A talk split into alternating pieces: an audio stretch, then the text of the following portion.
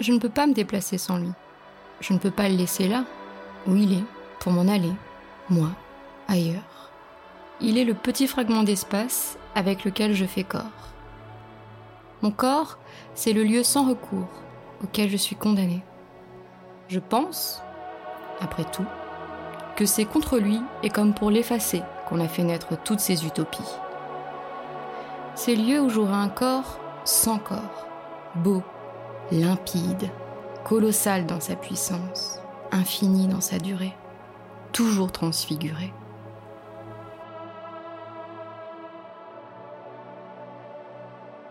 Et vous voilà dans un autre château, le podcast qui traverse le jeu vidéo autrement. Bienvenue à toutes et à tous, merci d'être là. Bonjour Damien. Eh bien, bonjour à toutes et à tous et salut mon cher Rémi.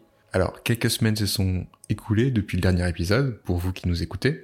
Euh, j'ai bien dit pour vous qui nous écoutez, puisque pour nous, en fait, le dernier épisode, c'était il y a à peine quelques minutes. Ouais, bah du coup, comme on enregistre deux émissions successives, euh, je ne sais pas si vous êtes toujours plus nombreuses et nombreux à nous suivre.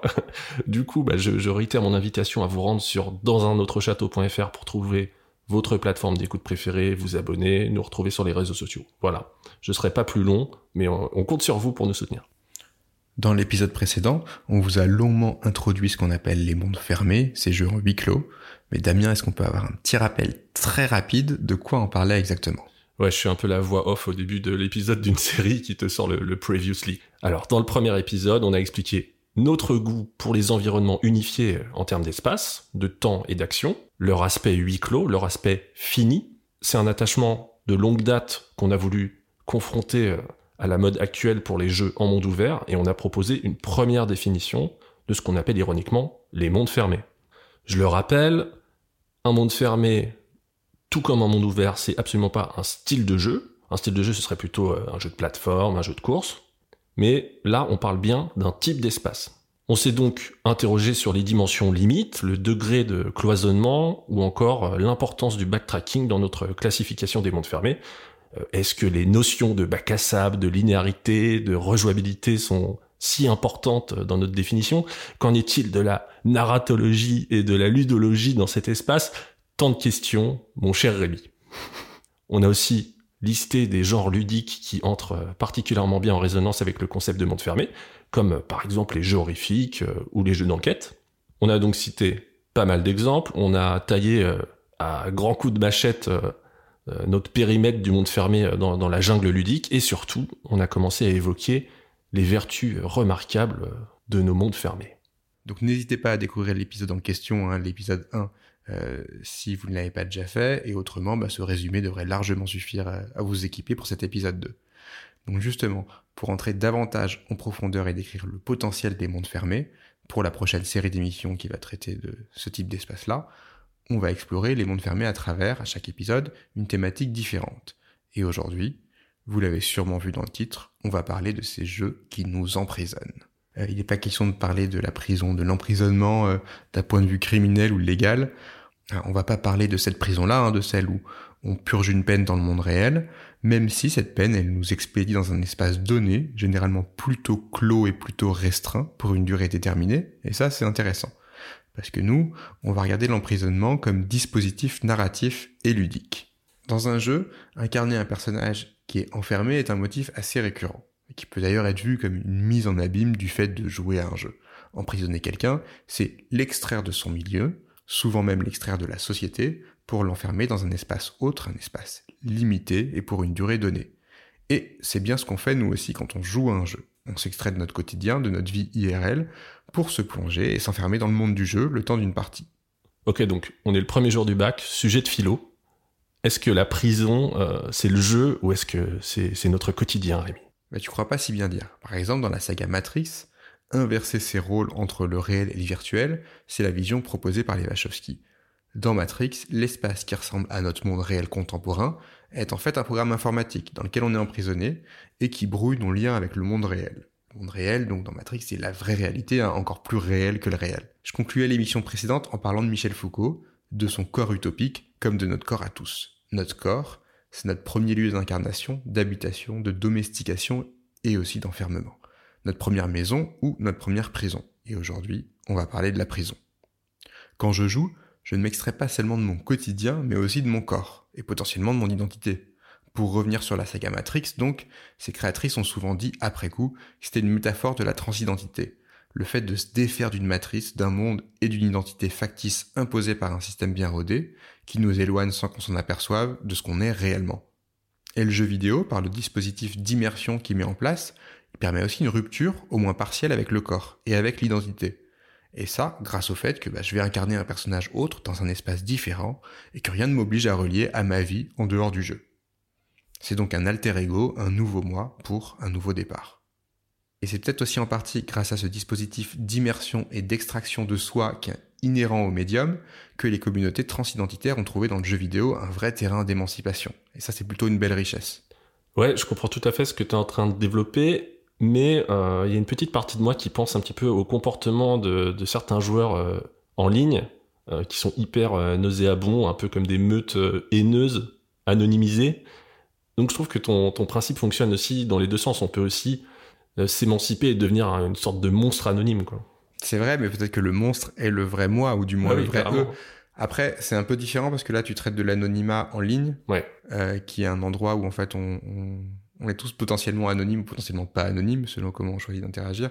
Moi, je parlais vraiment de, de l'immersion dans le jeu vidéo où, euh, où on choisit de devenir quelqu'un. Après, aussi comme nous, on joue pas beaucoup en ligne, on n'est pas trop dans ces ces systèmes-là. C'est ça, donc on oublie cette surcouche sociale euh, du online et on reste vraiment... on reste vraiment dans l'expérience personnelle de moi face à mon écran et, euh, et qu'est-ce que je deviens et où je suis dans le jeu. Très bien. Potentiellement, le jeu me permet de rencontrer dans l'espace virtuel mon véritable ego, le vrai moi, pour enfin commencer à vivre, enfin conscient de qui je suis. Les jeux qui utilisent comme situation initiale le motif de l'emprisonnement, de l'enfermement, de la mise au cachot, appelle ça comme tu veux, posent au moins un message clair. T'as été banni, t'as même peut-être été puni, mais que ce soit juste ou non, t'es dans un jeu. Donc il va y avoir une progression, il va y avoir un objectif. Tôt ou tard, il va être question de s'évader, il va être question de s'émanciper. Cette peine, ça peut aussi être un nouveau départ, et cette réclusion, tu vas pouvoir la transformer en libération. Quand tu dis ça, j'ai énormément de souvenirs de jeux euh, qui, qui viennent à mon esprit, et je me souviens notamment que le motif de l'enfermement, bah, c'est un grand classique euh, pour construire une œuvre, quel que soit le média. Ça permet d'avoir un point d'entrée plein de mystères qui est resserré sur un seul protagoniste que le spectateur, euh, joueur, lecteur ou auditeur va accompagner dans sa découverte de l'environnement, de l'intrigue euh, et des personnages. Et en plus de souvent créer une tension qui est en plus idéale en début de narration, quoi, pour, pour créer, pour créer une énergie initiale, c'est un moyen efficace pour mettre en place ce fameux entonnoir euh, inversé, où en fait euh, tu démarres sur une ouverture petite pour agrandir progressivement euh, ton univers. Mais voilà, je, te laisse concentrer sur, sur cette idée du, du nouveau départ qui est plus philosophique. Effectivement, le nouveau départ permet aussi de s'identifier plus facilement au personnage, vu qu'il est sur un moment où il repart de zéro. Et, euh, et, je pense qu'il faut pas négliger la capacité d'autonomisation du jeu vidéo, euh, sa capacité d'empouvoirment, comme on dit parfois, ou comme disent nos, amis québécois. Euh, surmonter une situation virtuelle tend quand même à solidifier la possibilité d'en faire de même face à une situation réelle. Alors évidemment, on n'est pas tous des Lara Croft en puissance, et encore que... Bah ouais, qui n'a pas essayé un saut de l'ange depuis une falaise Ou de sortir de la piscine en faisant un poirier Clairement. Bon, encore que, justement. Au moins, moi, je connais euh, mon propre code pour me mettre à poil. Encore que, je me souviens avoir lu sur Kotaku un témoignage touchant à propos de Tomb Raider Reboot. Tomb Raider Reboot, c'est le Tomb Raider sorti en 2013, qui avait un gameplay très chouette, mais tu t'en souviens sûrement, pour moi, niveau écriture, c'était un des pires blasphèmes ever. C'était du niveau bibliothèque verte, le grand camoulox du club des 5 sur une île volcanique, avec natation dans un océan de cadavres, sexualisation du gore porté par des dialogues niveau AB Productions au mieux. Alors, je te permets pas de critiquer AB Productions, tu connais mon, mon adoration pour les vacances de l'amour. Mais, euh, mais oui, clairement, euh, ne parle pas trop de Tomb Raider 2013 pour ça, quoi. Euh, c'est vraiment le représentant de, de ce fléau de, l'écriture moisie des dialogues nuls, alors que tout le reste est brillantissime et a nécessité des dizaines de millions de dollars. Ouais, moi, à aucun moment je suis rentré. Allez, peut-être au début, mais très rapidement. Je, je, juste, je pouvais plus rentrer dedans. J'avais trouvé ça irrécupérable d'avoir ce niveau d'écriture dans un jeu de ce calibre. À l'époque, ça m'avait réellement déprimé pour l'avenir du médium. Et puis, un peu après avoir fini le jeu, j'étais tombé sur cet article sur Kotaku Un adolescent qui raconte avoir été au bout de sa vie, prêt à en finir, avant de remonter la pente au fil de sa partie de Tomb Raider Reboot. Parce que ce reboot, ça pouvait être pour lui aussi un nouveau départ, par empathie profonde pour le personnage de Lara, pour sa force, sa détermination à traverser coûte que coûte l'océan de shitstorm et de mal alpha surarmé qui lui tombe dessus constamment. Alors je suis évidemment partagé parce que ce témoignage il, est touchant, il est même étonnant. Euh, je, je vais pas retourner ma veste. le, scénario de ce Tomb Raider 2013, il est cousu de fil blanc. Les personnages c'est des clichés sur pattes, leur design, mais c'est scandaleux. Tu sais, t'as le nerd à lunettes, enfin t'as tout cette euh, T'as tout ce casting je me absurde. une petite séquence d'amour touchante. voilà, ouais, bref. Oh, le spoil. je veux pas spoiler. On a dit qu'on spoilait plus cette émission. Mais ce que je veux dire, c'est que c'est pas possible que ce soit ce, ce scénario de série Z qui l'ait touché. C'est peut-être, euh, c'est peut-être autre chose. C'est c'est peut-être recentré sur Lara et euh, ce que le jeu exprime par son gameplay. Alors, le, oui, alors, eh mais oui, d'autant plus que tu n'as pas lu l'article, mais effectivement, il s'est surtout identifié à Lara et à cette opportunité qu'elle se donne à elle-même d'un nouveau départ, en ne se laissant pas faire. Et hmm. c'est vraiment, et c'est vraiment à ça qu'il s'est identifié et ça qui l'a aidé à surmonter ses propres. Et, et, quelque part, ça fait que je valide ce jeu malgré ce scénario pourri, parce que le, parce que le personnage de Lara est plutôt bien traité et cool, et que le gameplay est bon, et sert justement ce, ce parcours euh, initiatique de l'héroïne, c'est cette, euh, ça, ça, ça remonté depuis, euh, depuis les ténèbres en quelque sorte. Euh, et pour moi, ça me suffit. Enfin, je suis pas obligé de, de valider euh, l'entièreté d'un jeu. C'est bien pour ça, Damien, que je me suis retrouvé comme toi face à un parterre de fans de Final Fantasy XV. Quoi. Évidemment, c'est eux qui ont raison. Évidemment que moi, je suis le dernier des cons. Euh, moi qui viens dénigrer avec mon petit jugement esthétique une œuvre avec laquelle eux, cette personne en l'occurrence, a réussi à se connecter au plus profond de son corps, au plus profond de son identité, jusqu'à en être sauvé. Et bien sûr, une partie de moi trouve toujours que les dialogues ont été écrits par une classe de CE1 en classe verte, certainement sous acide, mais mon alter ego, celui qui sort parfois de mon corps et qui fait l'effort de se connecter avec le ressenti des autres, et je lui fais quand même plutôt confiance, celui-là est sincèrement heureux que ce jeu existe. Même dans une forme que j'ai un moment trouvé euh, scandaleusement imparfaite, parce que pour d'autres, Tomb Raider Reboot, il a été libérateur, et ça, c'est quand même le plus important. Ouais, je pense que ton anecdote, elle résume à peu près tout. Euh, on a tous des histoires comme ça, on a tous des choses, en fait, que on présente aux autres, un peu sous la forme d'un plaisir coupable, mais qu'on trouve, en fait, euh, fondateurs et géniaux. Euh, bah moi, le mien, c'est Final Fantasy XIII. Tout le monde trouve ça hyper confus, compliqué pour rien, hyper mal écrit, rythmé bizarrement. Euh, le côté euh, couloir hein, qui, colle à la peau du jeu. Tout le monde déteste surtout le personnage de Vanille. Et ben moi pourtant, euh, bah, ce jeu, il m'a grave parlé. Il a une froideur, il, a un truc en fait. Il a un truc qui, est indéfinissable. Bah, pourquoi? Parce que le jeu vidéo, c'est un art tellement total qui combine tellement de choses que chacun peut trouver un petit peu cette alchimie des composants du jeu vidéo pour trouver son groove, pour être en résonance avec un certain jeu. Là où ça va être un rejet total pour un autre joueur. Voilà. Donc moi, FF13 Forever. Alors deux choses. Vanny, c'est la directrice de la crèche de mon fils, et c'est très bizarre. Et bah sache que pas beaucoup des Bah sache qu'elle vient du continent de Pulse et qu'elle a un rôle très important, euh, sans le savoir. Et ce que ton exemple prouve aussi, c'est que je pense que ce qui est important, c'est que c'est des jeux qui nous accompagnent dans des moments de vie. Parce que voilà, on va pas rentrer là-dedans maintenant, mais je pense que Final Fantasy XIII et même la trilogie Final Fantasy XIII t'a accompagné dans la globalité sur un moment particulier de ta vie, comme cette personne est Tomb Raider Reboot. pas comme, mais vous n'avez pas traversé la même chose, mais ça a été un, truc à un moment où tu avais besoin de, quelque chose qui te fondateur quoi. Bah, c'est vrai que je suis d'accord. Alors là, euh, hashtag confession intime infinie, euh, donc euh, respect de la vie privée, mais c'est un jeu que j'ai j'associe potentiellement à une certaine personne et que c'est des souvenirs en effet assez assez privilégiés. Donc voilà le programme. Enfermement dans une situation réelle ou virtuelle, libération dans le jeu ou à travers le jeu. Vous voilà dans un autre château, prisonnier du game.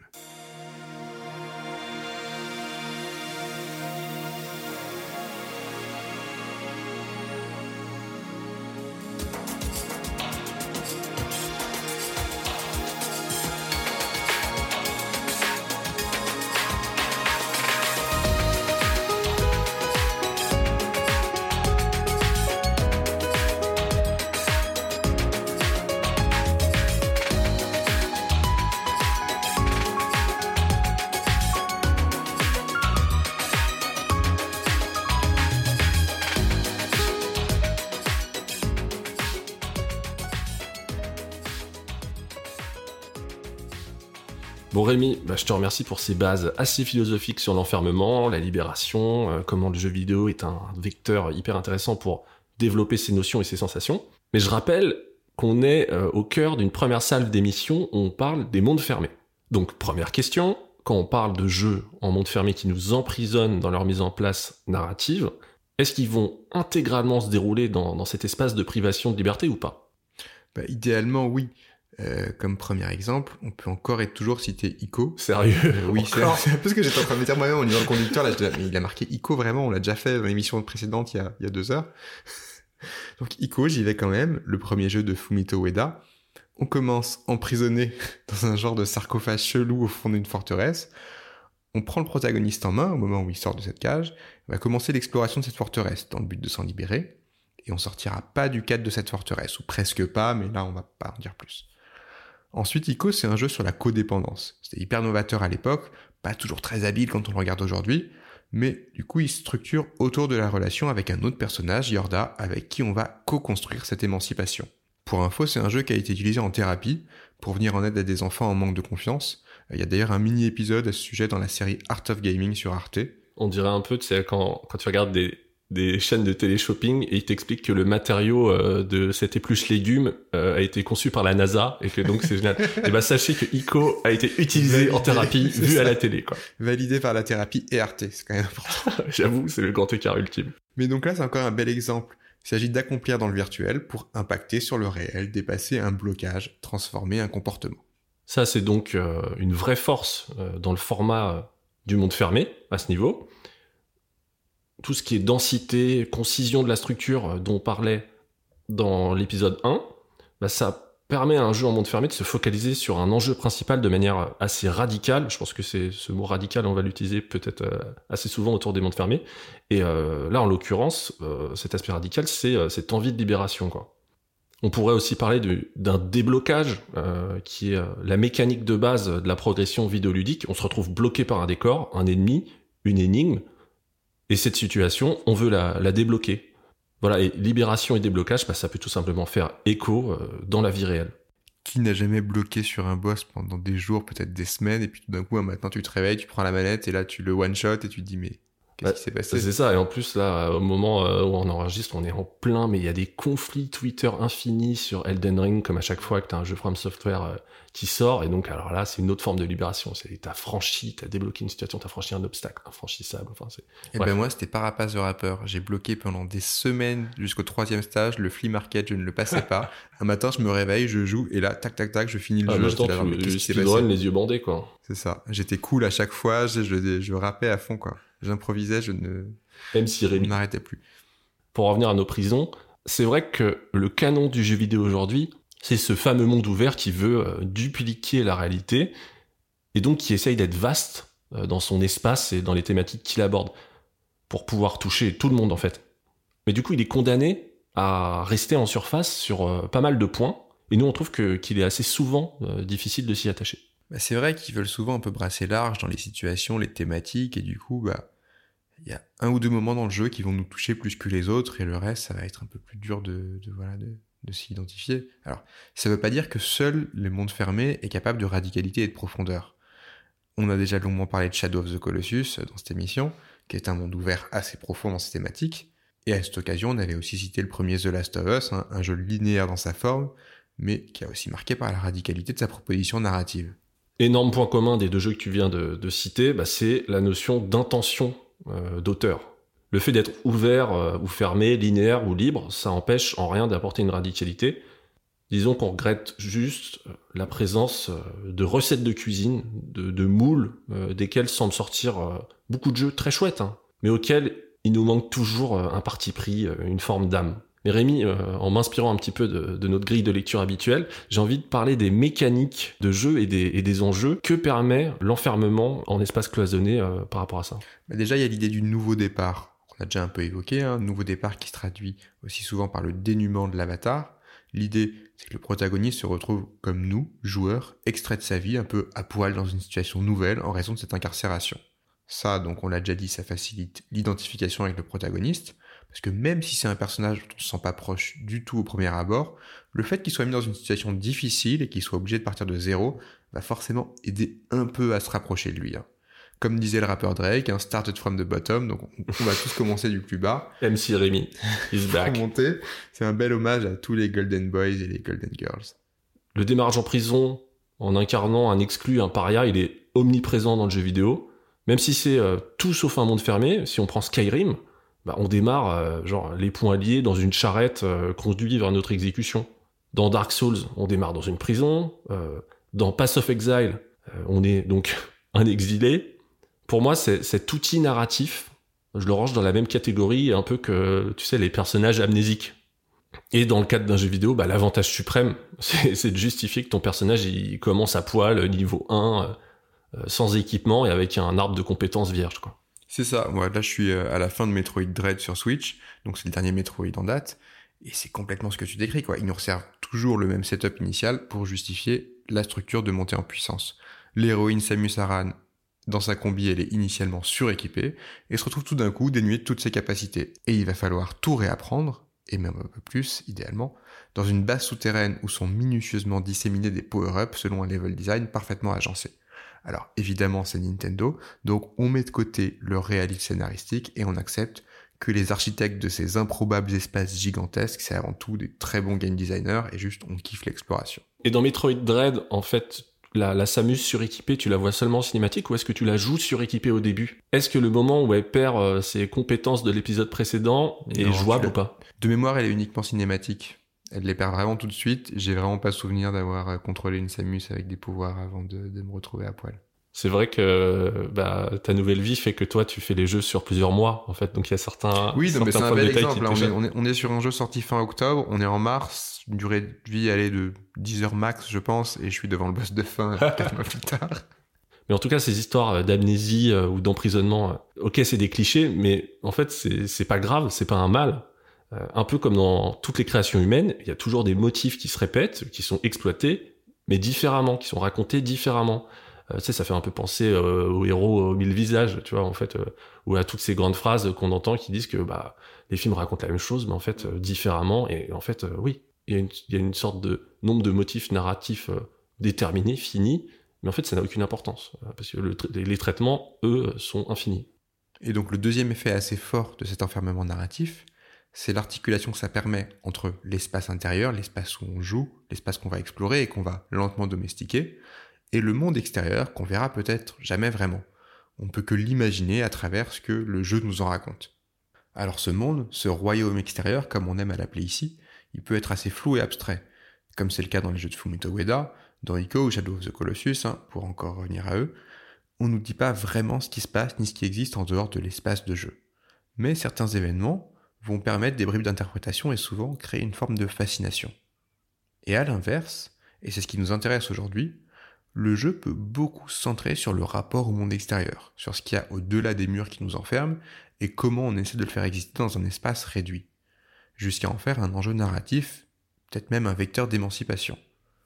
Je veux pas trop en dire sur ce point parce que c'est justement ce qu'on va explorer avec notre jeu du jour, mais avant de s'y jeter, si on regardait deux trois exemples de jeux de monde fermé qui nous font prisonniers de leur game.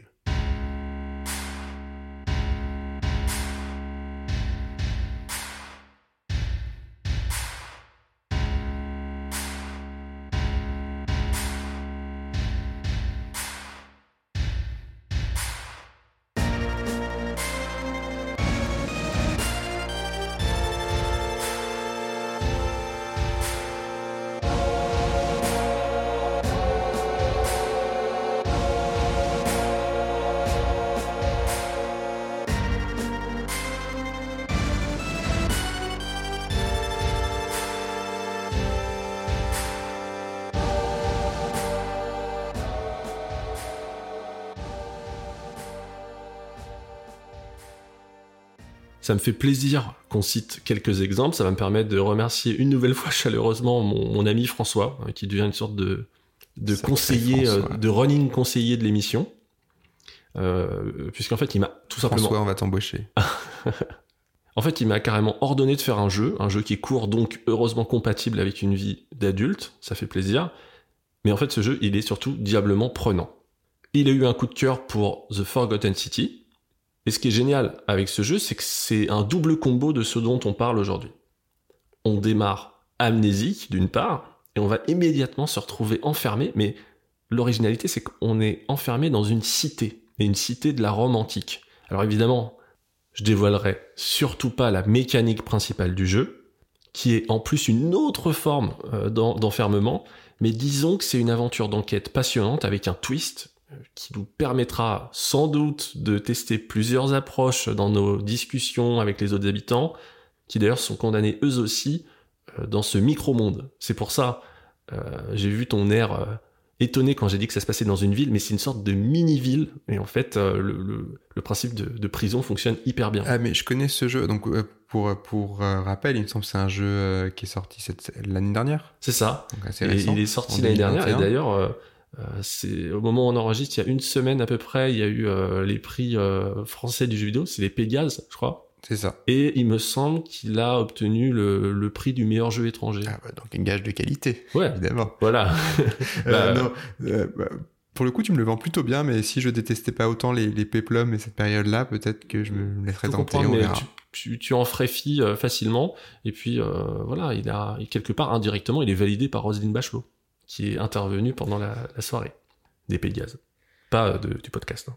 Donc dans The Forgotten City, l'apport du monde fermé selon moi, c'est qu'il rend le jeu jamais euh, décourageant. L'épaisseur de mystère, euh, quand, tu démarres ta partie, elle est totale, euh, presque intimidante, mais ce huis clos, il permet justement de limiter le nombre de personnages et de lieux, et c'est bien pratique parce que ça permet d'être méthodique, de mémoriser à qui tu as parlé, et tout simplement de prendre ses marques et de s'apercevoir très vite qu'en fait, la ville est toute petite, elle est constituée de, deux rues et demie, elle a, vraiment une, miniaturisation spatiale où tu t'y repères facilement et qui fait que je la compare à une prison justement.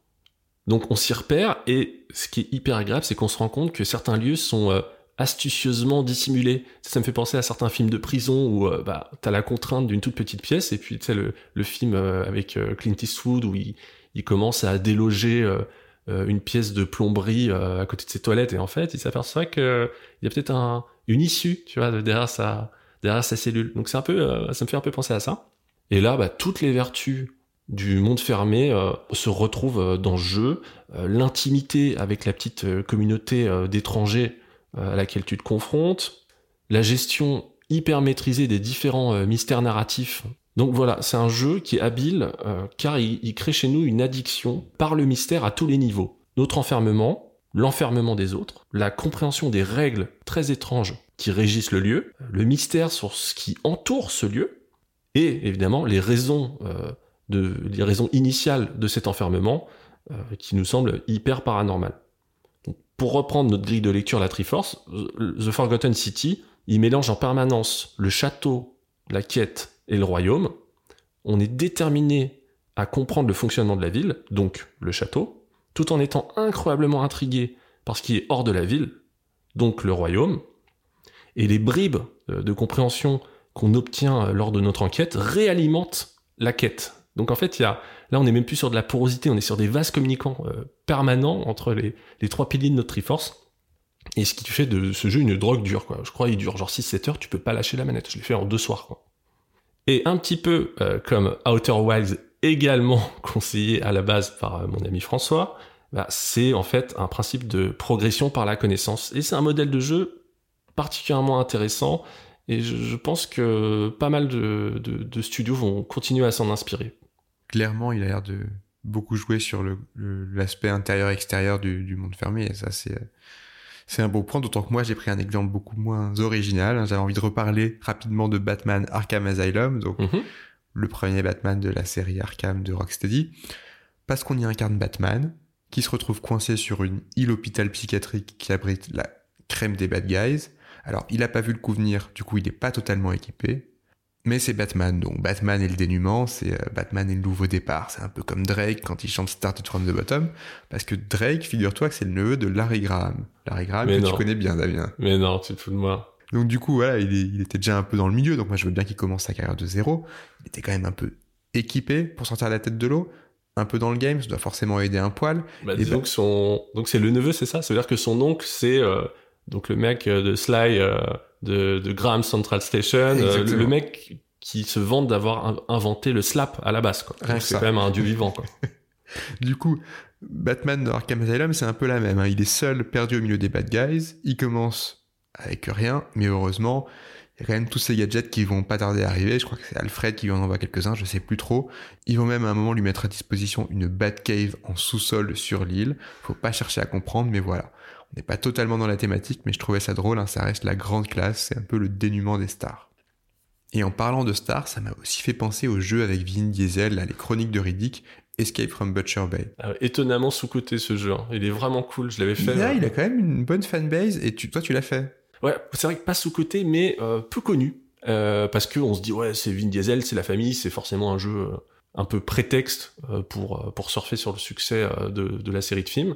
Et en fait, euh, alors, j'y ai pas rejoué récemment, mais à l'époque, c'était euh, une bonne claque visuelle et sur- justement euh, un bon monde fermé, euh, en quelque sorte. C'est ça, et c'est surtout le setup complet de l'évasion de prison.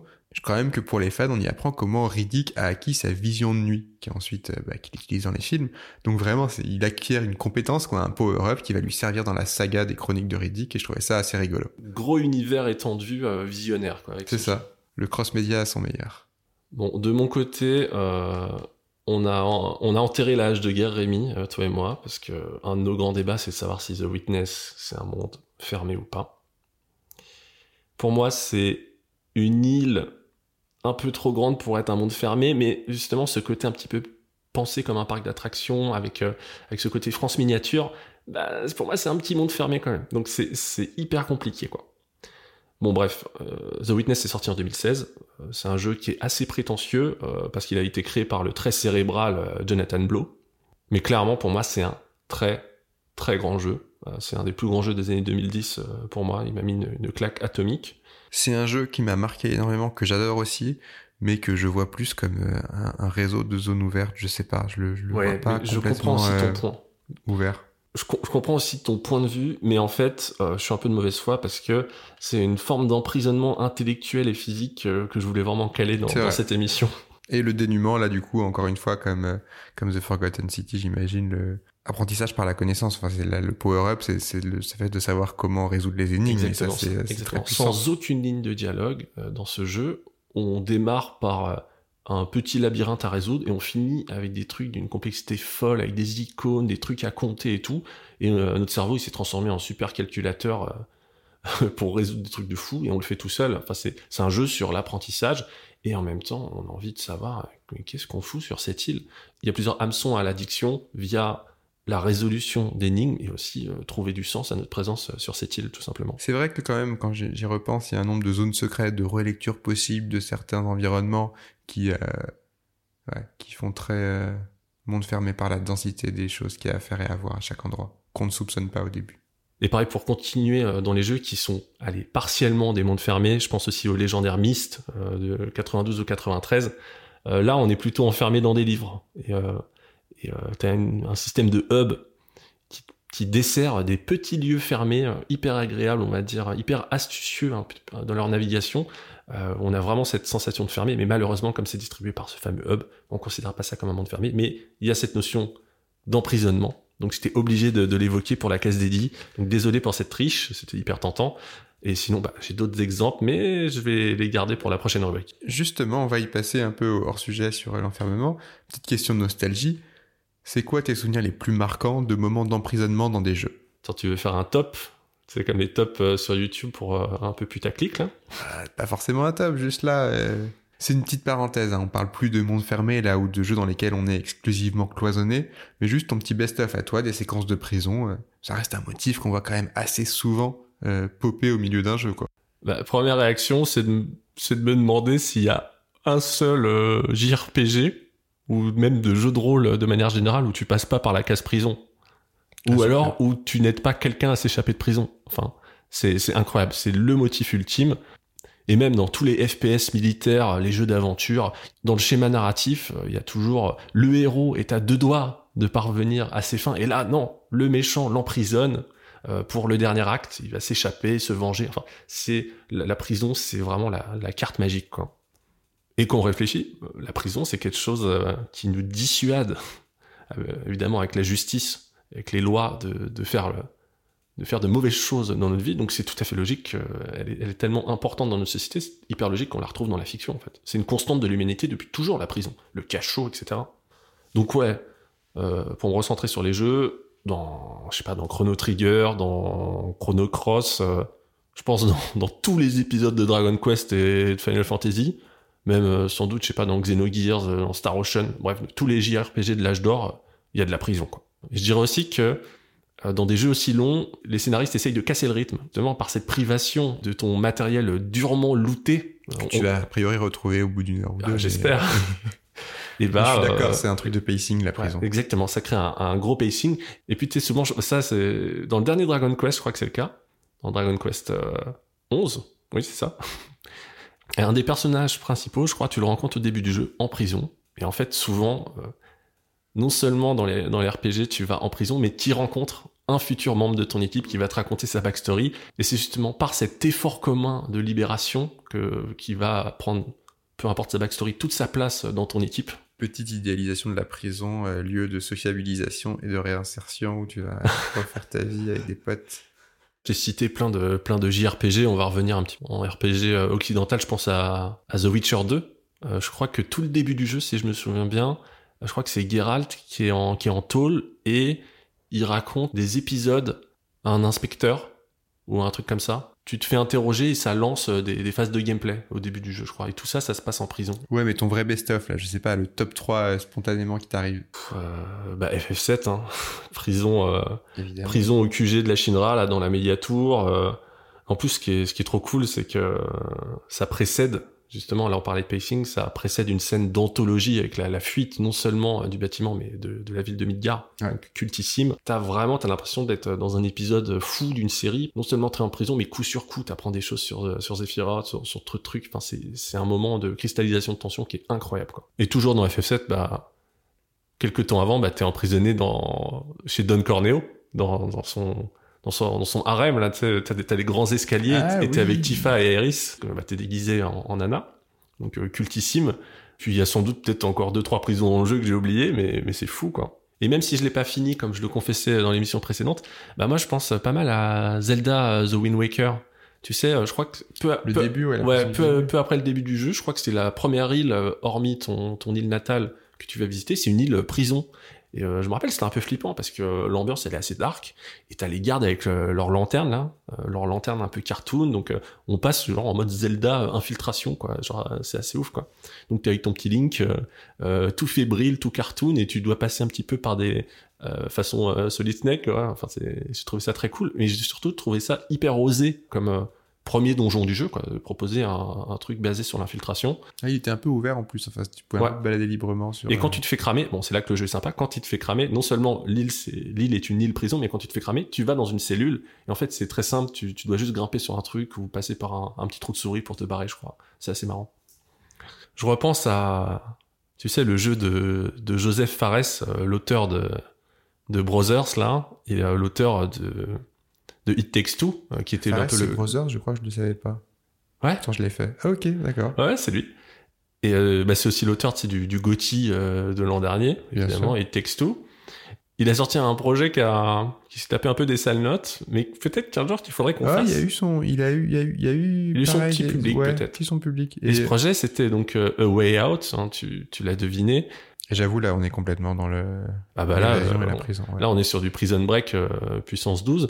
Et On a une notion d'écran splitté et l'entraide entre deux prisonniers qui vont forcément euh, se coopérer euh, et se découvrir mutuellement, se construire, euh, construire leur relation par, par l'évasion. D'après d'après mes souvenirs, euh, en termes de gameplay, c'était peut-être trop diversifié, parfois brouillon, mais le concept, euh, je sais pas, me donne envie euh, de le faire un jour. Co-émancipation, comme dans l'ICO. Puisque tu me retournes la question, il y a eu le début de Dishonored, dans lequel on commence avec Corvo en prison, qui est accusé à tort d'un meurtre. Euh, ce jeu a vraiment été pour moi la découverte de l'immersive sim, on va dire un peu light, alors que j'avais pas du tout aimé Bioshock par exemple. Et là, j'ai été conquis direct. Et ce départ, depuis le fond des prisons de Dunwall, a été le début d'un parcours dans lequel je me suis vraiment identifié au personnage et impliqué dans le bac à sable, dans l'intrigue et tout ça. Moi, ça reste un de mes jeux de la GNPS 360, un de mes trois pauvres trophées platine quand même. Et voilà, un jeu avec lequel j'ai vraiment une connexion et je pense que setup initial, euh, de avoir l'impression de commencer dans les bas-fonds a vraiment euh, aidé pas mal à entrer dans l'expérience. Ah ouais, mais c'est d'ailleurs euh, c'est toi qui m'a permis de le faire après parce que moi pour plein de raisons, le fait que ce soit un FPS, le fait que ce soit typé immersive sim light comme tu le dis si bien, je l'aurais pas fait naturellement. Mais je me suis dit non mais attends Rémi il fait un platine. Rémi recommence plusieurs fois un jeu, il essaye de le faire en mode full, euh, full furtif, mais c'est pas possible, c'est forcément un, grand jeu. Et en effet, je confirme, c'est un jeu qui, moi aussi, euh, m'a bluffé et que je n'ai pas platiné. Voilà, donc tu pourras t'en vanter euh, à jamais, Rémi. Et ensuite, pour la blague, des séquences de prison, il y en a dans presque tous les Metal Gear Solid. Et Kojima oblige, elle s'auto-référence parfois dans la manière dont il va falloir s'en évader, donc c'est plutôt rigolo. Avec du ketchup, par exemple Par exemple. Mais donc voilà, je vais juste faire une petite mention pour celle du troisième épisode qui a une feature sympa. Euh, donc dans Metal Gear Solid 3 Snake Eater, si on sauvegarde et qu'on arrête de jouer quand on est dans la prison, quand on lance la partie, on se retrouve dans un autre jeu. Donc comme ça, sans trop comprendre, on relance sa save de MGS3 et on se retrouve dans un genre de hack and slash au sabre, comme une petite démo qui dure quelques minutes. Et puis Snake, donc le personnage principal de MGS3, se réveille en mode euh, c'était quoi ce cosma voilà, c'est une petite séquence à la fois gadget et en même temps assez intéressante dans la mécanique euh, mise en jeu. Créer la surprise d'une double couche d'immersion, un double prison, encore une fois, du pur Kojima. Du pur Kojima, mais qui va encore plus loin que, sa capacité habituelle à, balancer des easter eggs. Pour info, cette séquence, elle s'appelle Guy Savage, et elle serait euh, issue, enfin, ça serait un mini prototype d'un projet de Konami abandonné, qui, selon euh, d'obscures légendes, serait potentiellement même un Zone of the Enders. Donc là, ça va, on dirait un peu un forum conspi, mais, euh, mais je crois que c'est ça. Et si mes souvenirs sont exacts, bah, malheureusement, cette feature, ce, méga egg de fou, il a été retiré de la version remastered HD de, de Metal Gear Solid 3. Ah oui. Donc euh, il faut dégainer le jeu PS2 euh, d'origine pour, pour profiter de, de, de, cet easter egg un peu culte. Et sinon, évidemment, allez sur YouTube pour le regarder. Bon, on va couper court à ces beaux exemples. Et c'est parti pour le plat du jour.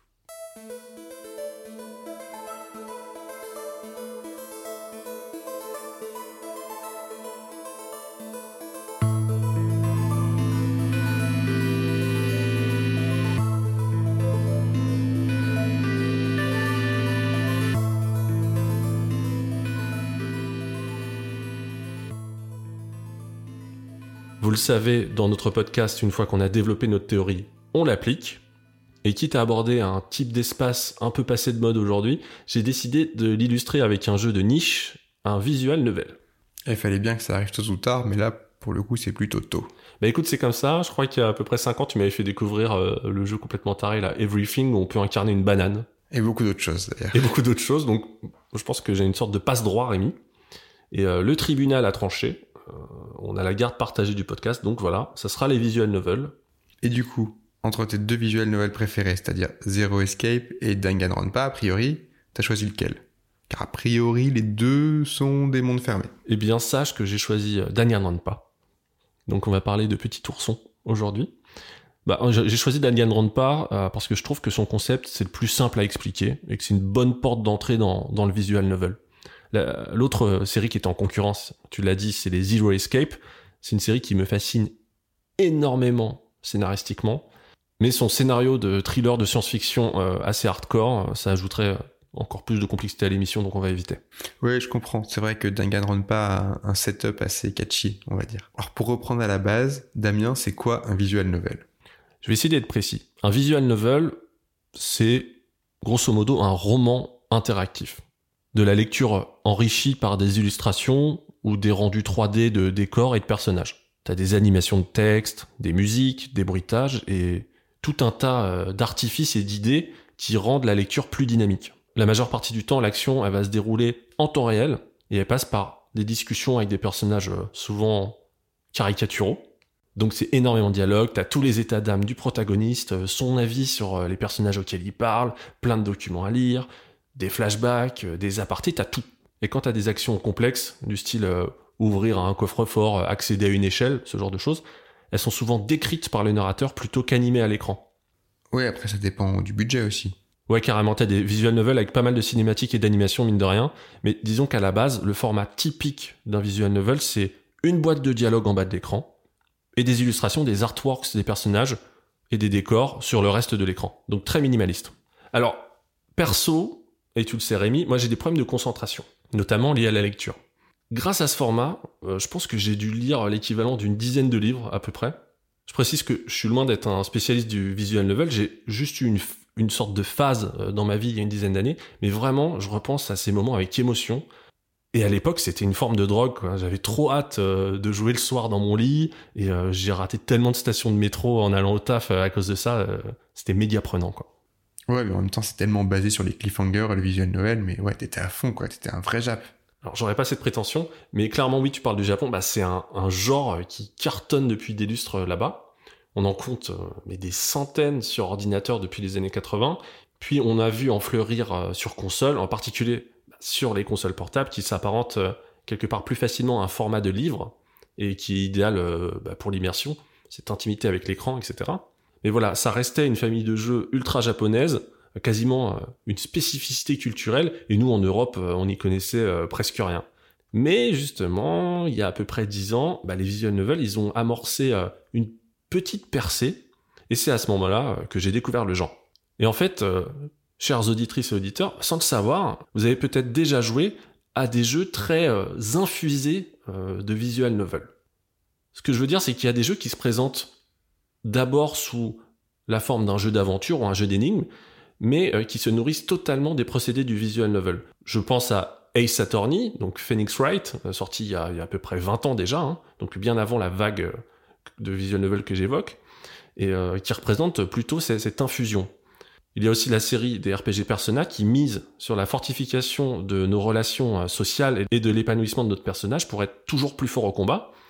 Et les personnages, ils sont incroyablement riches en dialogue et en situation, et toutes ces phases sont clairement comparables à du visual novel. Mais donc, avant d'ouvrir les yeux sur la richesse euh, de ce format, pour moi, le visual novel originel, pur, on va dire, dans ma tête, c'était euh, des jeux douteux, tu vois, un peu euh, des simulations de romance ultra niaises, voire des trucs ultra glauques de pervers, quoi. On vous rassure, c'est évidemment pas de cela qu'on va qu'on va parler dans cette rubrique, donc pas de petite amie virtuelle de 12 ans, vous inquiétez pas. Alors, entrons dans le détail. le principe du visual novel est très simple. Principe de base, on lit on lit beaucoup, 95% du temps. Donc les auteurs sont partis de la lecture, mais ils ont eu à cœur de la moderniser, de la dynamiser, de la rendre tout simplement ludique, euh, moins linéaire, pour tendre vers une sensation de jeu et donc une impression de contrôle de l'histoire souvent. Pour aller plus loin euh, qu'une simple lecture augmentée, plus loin qu'un livre dont vous êtes le héros, le visual novel, il est presque toujours mélangé à d'autres genres. Il peut devenir euh, parfois un point and click, comporter des énigmes comme dans les professeurs Layton, un jeu qui a cartonné et qui est euh, clairement un visual novel caché quoi. Mm. La série des Zero Escape quant à elle, elle va miser sur deux éléments très intéressants la résolution d'énigmes façon escape game le fait de devoir réaliser des choix qui ouvrent des embranchements d'histoire, des embranchements scénaristiques euh, alternatifs. Et en fait, pour finir le jeu dans les Zero Escape, tu vas utiliser un menu qui représente tous les scénarios possibles et tu vas essayer de tester tous les embranchements euh, jusqu'à accéder à, la vérité en quelque sorte. Et c'est passionnant et je trouve que c'est même beaucoup plus pratique que les jeux de David Cage, quoi, en fait. Oui. J'allais dire c'est pas difficile, mais je peut-être pas se le permettre. Donc si vous êtes branché science-fiction et scénario tentaculaire avec des alternatives et des intrigues de fou, euh, foncez sur la série des Zero Escape. J'étais obligé de, vous faire ce petit topo. Dans cette série, il y a trois épisodes. Il y a 9 Hours, 9 Persons, 9 Doors, donc qu'on appelle 999, donc 999. Il y a mon petit chouchou Zero Escape Virtuous Last Reward. Et euh, pour finir, il y a Zero Time Dilemma, qui euh, malheureusement n'est pas réalisé par la même équipe. Il est vraiment sympa, mais justement un peu bancal scénaristiquement, alors que les deux premiers sont un peu des masterclass. Il a des beaux passages, mais il tombe un peu à l'eau après, après au bout de, ah, on en parlera peut-être au bout de trois épisodes. Évidemment, la formule s'émousse un petit peu. Mais vraiment, les deux premiers sont média, euh, média conseillés. Mais voilà, revenons à nos oursons. Parce que oui, on va parler donc de Danganronpa. Et on le rappelle, pour traverser les jeux, on utilise notre grille de lecture, la Triforce. La Triforce, ça démarre par un repérage des lieux, ce que tu as fait Damien en revenant sur les visuels novels, leur historique et ton contact avec ce genre, mais qu'en est-il plus particulièrement du repérage de Danganronpa?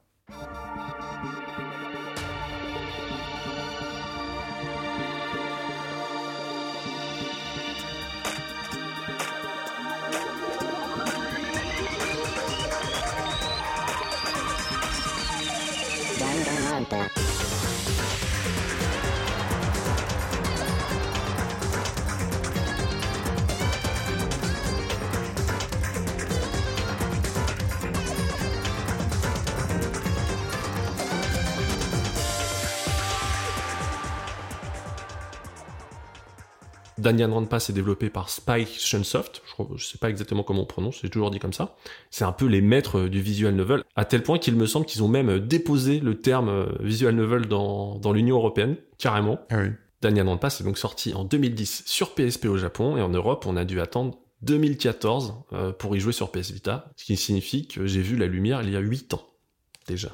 On y incarne Makoto, un étudiant lambda, c'est un peu la coquille vide parfaite, banale comme pas deux, alors qu'il intègre la prestigieuse Hope Speak Academy.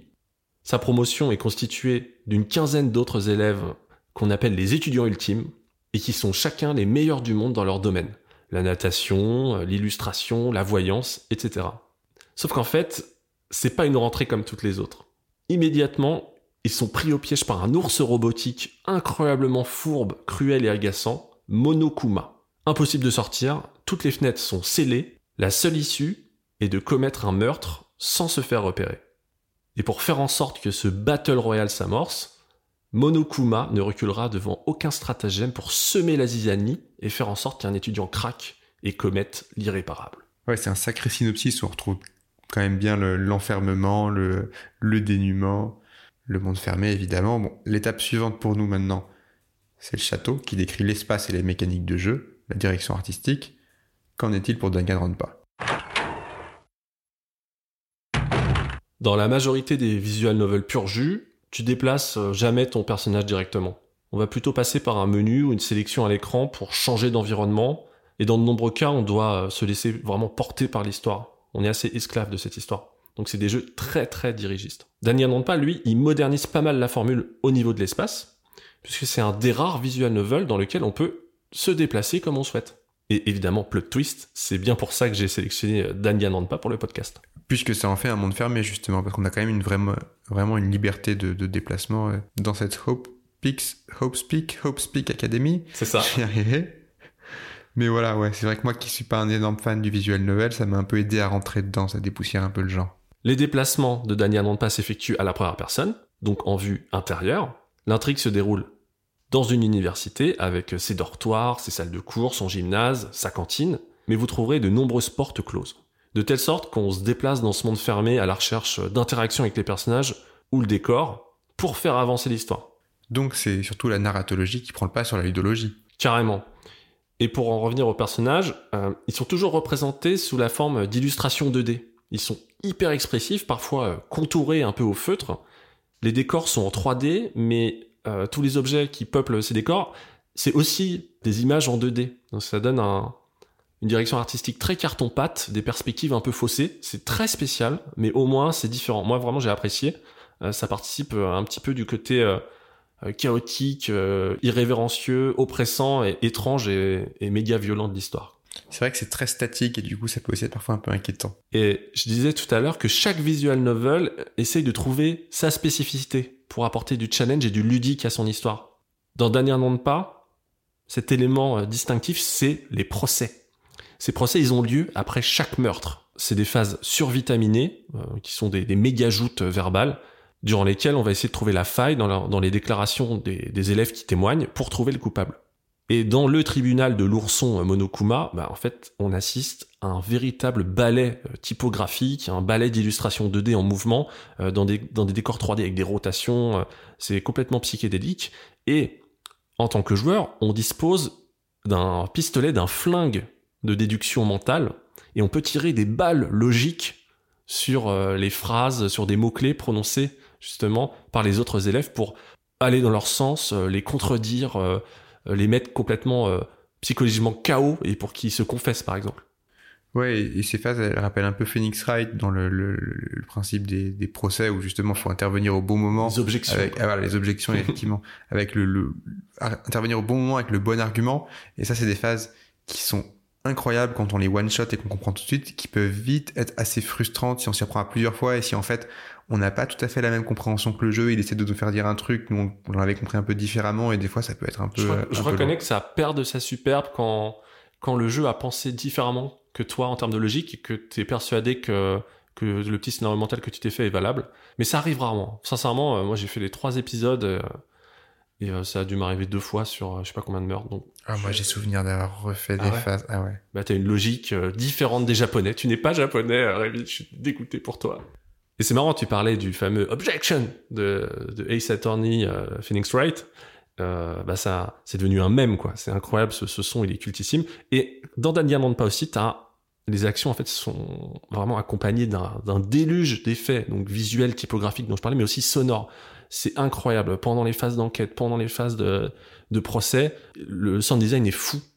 Et alors, qu'est-ce qui se passe quand euh, on a aidé à désigner le coupable? Et c'est ça qui est assez génial dans le jeu, c'est qu'à la manière d'un Mortal Kombat, euh, une fois le coupable démasqué, on assiste euh, un petit peu fasciné, mais tout en étant triste si c'était un personnage qu'on aime bien, à une exécution totalement sordide. Et en fait, c'est une des grandes forces du jeu. On a vraiment une sorte de plaisir coupable de voir une forme de créativité dans la violence euh, qu'on trouve un peu jouissif, quoi. Je parlais des sons, mais musicalement, euh, le jeu il est également haut en couleur.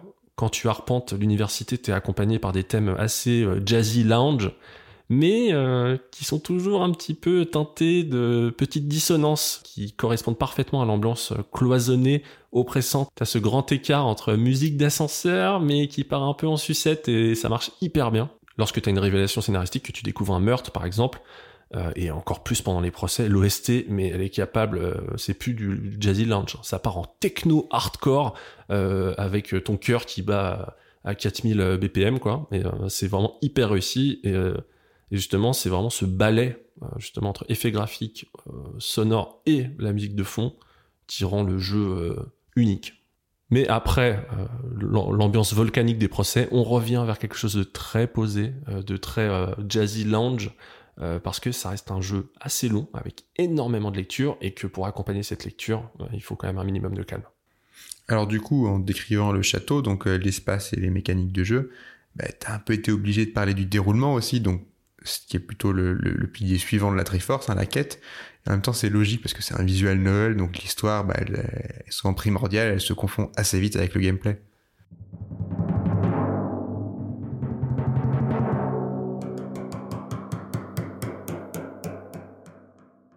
Absolument, il y a une grosse porosité sur Danganronpa entre le château et la quête, mais tu vas voir que la quête, elle correspond davantage à l'avancée globale de l'histoire et à l'ouverture progressive de ce monde fermé. Déjà, Danganronpa, il nous embarque immédiatement dans son stress. Makoto, le héros, il fait son entrée à l'université et là, blackout direct. Il se réveille dans une salle de classe, dont les fenêtres sont scellées, boulonnées, on démarre captif et dans l'incompréhension la plus totale. On va donc vivre par son intermédiaire des dizaines de péripéties, de révélations, euh, de séquences dramatiques et loufoques. Et tout ce setup narratif, il est classique, hein, comme on l'a dit 200 fois euh, pendant cette émission. Le combo euh, emprisonnement plus euh, perte de mémoire, perte de repères. Mais ça nous accroche directement. Le mystère est total et il s'épaissit au fur et à mesure de notre progression dans l'université. On veut le percer à tout prix. Parfois, on a l'impression d'observer à travers de meurtrières quelques éléments sur le monde extérieur, mais voilà, on est obsédé. Et on rate des stations de métro pour aller au travail. Ensuite, t'as la rencontre avec les autres étudiants. C'est assez marrant, tu ressens un peu cette appréhension de la rentrée scolaire où t'es à la fois craintif et excité de découvrir euh, un nouveau roster d'élèves, tu vois, ta promo. Et face à notre personnage qui est très banal, donc face à nous-mêmes, joueurs ou joueuses, les autres élèves, euh, ils sont étincelants de charisme. Parce que c'est des élèves ultimes. Alors que nous, on est ultimement banal. Le jeu, il exploite bien cette dimension cartoonesque. Rémi, je pense que tes jambes se souviennent encore de- des milliers de kilomètres que t'as gravi dans ta vie, euh, de l'école primaire euh, jusqu'aux études supérieures. Surtout que toi, t'as fait des trucs un peu artistiques, donc t'avais euh, les grandes pochettes vertes, non? Hyper embarrassantes. C'est ça, tu faisais partie de ces gens. Sache que dans la Hopspeak Academy, il y a des étages, forcément, et ces étages, ils représentent la progression dans le jeu. Après chaque procès, l'université s'ouvre davantage. Après avoir été confiné pendant des heures dans une ère de jeu réduite, bah, tu vis la découverte d'un nouvel étage comme une bouffée d'oxygène, même si euh, toutes ces nouvelles salles et objets débloqués, bah, ça sera forcément au cœur d'un futur meurtre euh, tarabiscoté. Et ce yo-yo entre privation d'espace et euphorie de la découverte, euh, c'est vraiment un moteur essentiel de la quête. Oui, donc la boucle de gameplay fonctionne pas mal là-dessus. D'abord, il y, a la- découverte d'un nouvel espace, puis il va y avoir un meurtre et donc séquence un peu Cluedo en fait, où là, voilà, commence à y avoir des soupçons, il faut interroger un peu tout le monde, il faut trouver les indices. et finalement qui va culminer dans le procès. C'est ça, et avec l'intelligence du jeu qui utilise vachement l'espace, justement, qui utilise vachement les fonctions de ces salles, parce que tu as la salle d'art, euh, tu as la salle de, de sciences, etc. Mais tu as des objets particuliers dans ces salles qui peuvent potentiellement servir à un meurtre, et tu as peut-être des passages secrets, je sais pas, entre les salles. Donc voilà, l'espace est au cœur du jeu. C'est une série qui joue beaucoup là-dessus et sur les fausses pistes aussi que ça peut, que ça peut créer. Quoi. Il y a beaucoup de. Généralement, c'est assez dur. Alors, on y arrive toujours quelques fois, mais c'est assez dur de prévoir vraiment ce qui s'est passé parce que le jeu va de twist en twist et de rebondissements improbables. C'est pour ça que je la, je la recommande en fait. À partir du moment où tu as regardé euh, plein de séries, que tu as lu pas mal de bouquins, tu es à la recherche de, de choses euh, particulièrement euh, tarabiscotées, comme je le disais, et ils le font hyper bien et ça reste cohérent. C'est cartoonesque, mais, euh, mais ça fonctionne et euh, tu as cette jouissance de la déduction. Euh, tu, tu, tu balances un gros eureka mental qui est vraiment très agréable. Et est-ce qu'en fil rouge, au fur et à mesure de, ces, de, de cette progression étage par étage, il n'y a pas une méta-intrigue autour du mastermind qui derrière, derrière ce, ce jeu cruel? Carrément, en fait, tu as, as, un côté gigogne, un côté poupée russe des intrigues. Là, je te racontais surtout l'aspect, cette boucle spatiale scénaristique du nouvel endroit, nouveau meurtre, nouvelle enquête, nouveau procès, nouvelle exécution, et ensuite déblocage d'un nouvel endroit, et tu répètes cette boucle. Mais évidemment, au cœur de chacune de ces, enquêtes, tu as le fil rouge dont tu parles, où tu vas en savoir plus euh, sur le mastermind, tu vas dire, mais c'est qui cet ourson euh. Est-ce qu'il est seul? Est-ce qu'il est qu'il a une propre conscience? Est-ce qu'il est télécommandé par quelqu'un? Et euh, qu'est-ce qu'il y a dans le monde extérieur et, tout. donc ça c'est super intéressant. Et là je parle du monde extérieur et on va évoquer le dernier pilier majeur de la Triforce, c'est le royaume.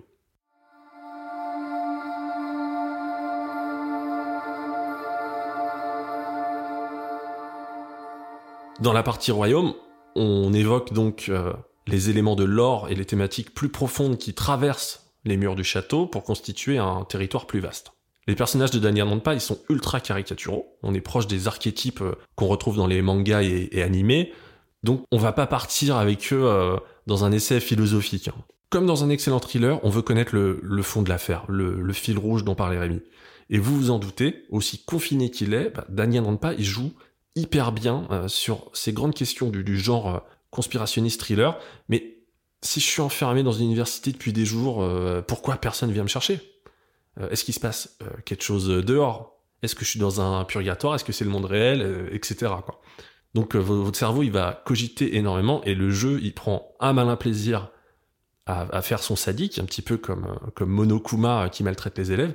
Bah, le jeu, il te, balance des, fausses pistes, de faux espoirs. Et, ce qui est génial, c'est que on s'interroge exactement comme les élèves de l'académie.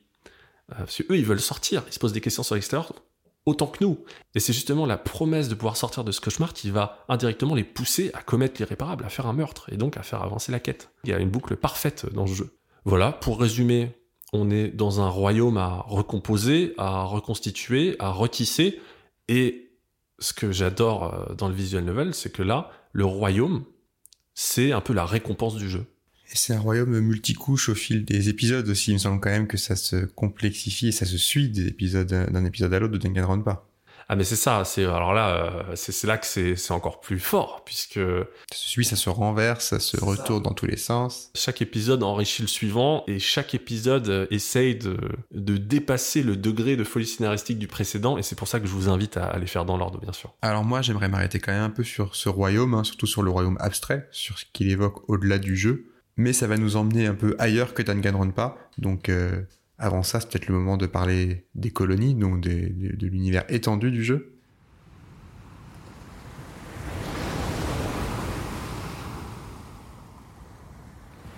C'est ça, les colonies, donc c'est un des piliers de, la Triforce, mais un peu optionnel. C'est vraiment les, à côté, c'est des territoires euh, reculés, euh, les extensions du jeu. Vous imaginez bien qu'avec son univers euh, totalement déjanté, euh, son scénario très solide, bah, Danganronpa a vu naître euh, des suites. Donc il y en a deux, il y a Danganronpa 2 et Danganronpa V3. On notera aussi l'existence d'un jeu d'action à la troisième personne, c'est un spin-off nommé Danganronpa Another Episode Ultra Despair Girls. Donc merci le Japon pour, pour ces, titres à rallonge. Bon, il est un peu rigolo, mais il reste complètement dispensable. Je vous passe aussi les détails sur les autres spin-offs qu'il y a eu, je crois, sur iOS et Android. Je crois même qu'il y a eu une expérience VR en 2016. Ah Bon, euh, ça peut être justifié, hein, le confinement euh, derrière un masque de, de, réalité virtuelle, pourquoi pas. Globalement, le design graphique du jeu, il a marqué beaucoup de gens, euh, surtout euh, le charisme de cet antagoniste, euh, Monokuma, l'ourson maléfique robotique, et aussi il y a quand même le look de, certains élèves assez incroyable. La série, elle a eu le droit à pas mal de produits dérivés, des accessoires, etc. Il y a aussi une série animée qui est une retranscription très condensée de l'histoire. Mais alors là, sincèrement, mais évitez-la comme la peste, je la conseille pas.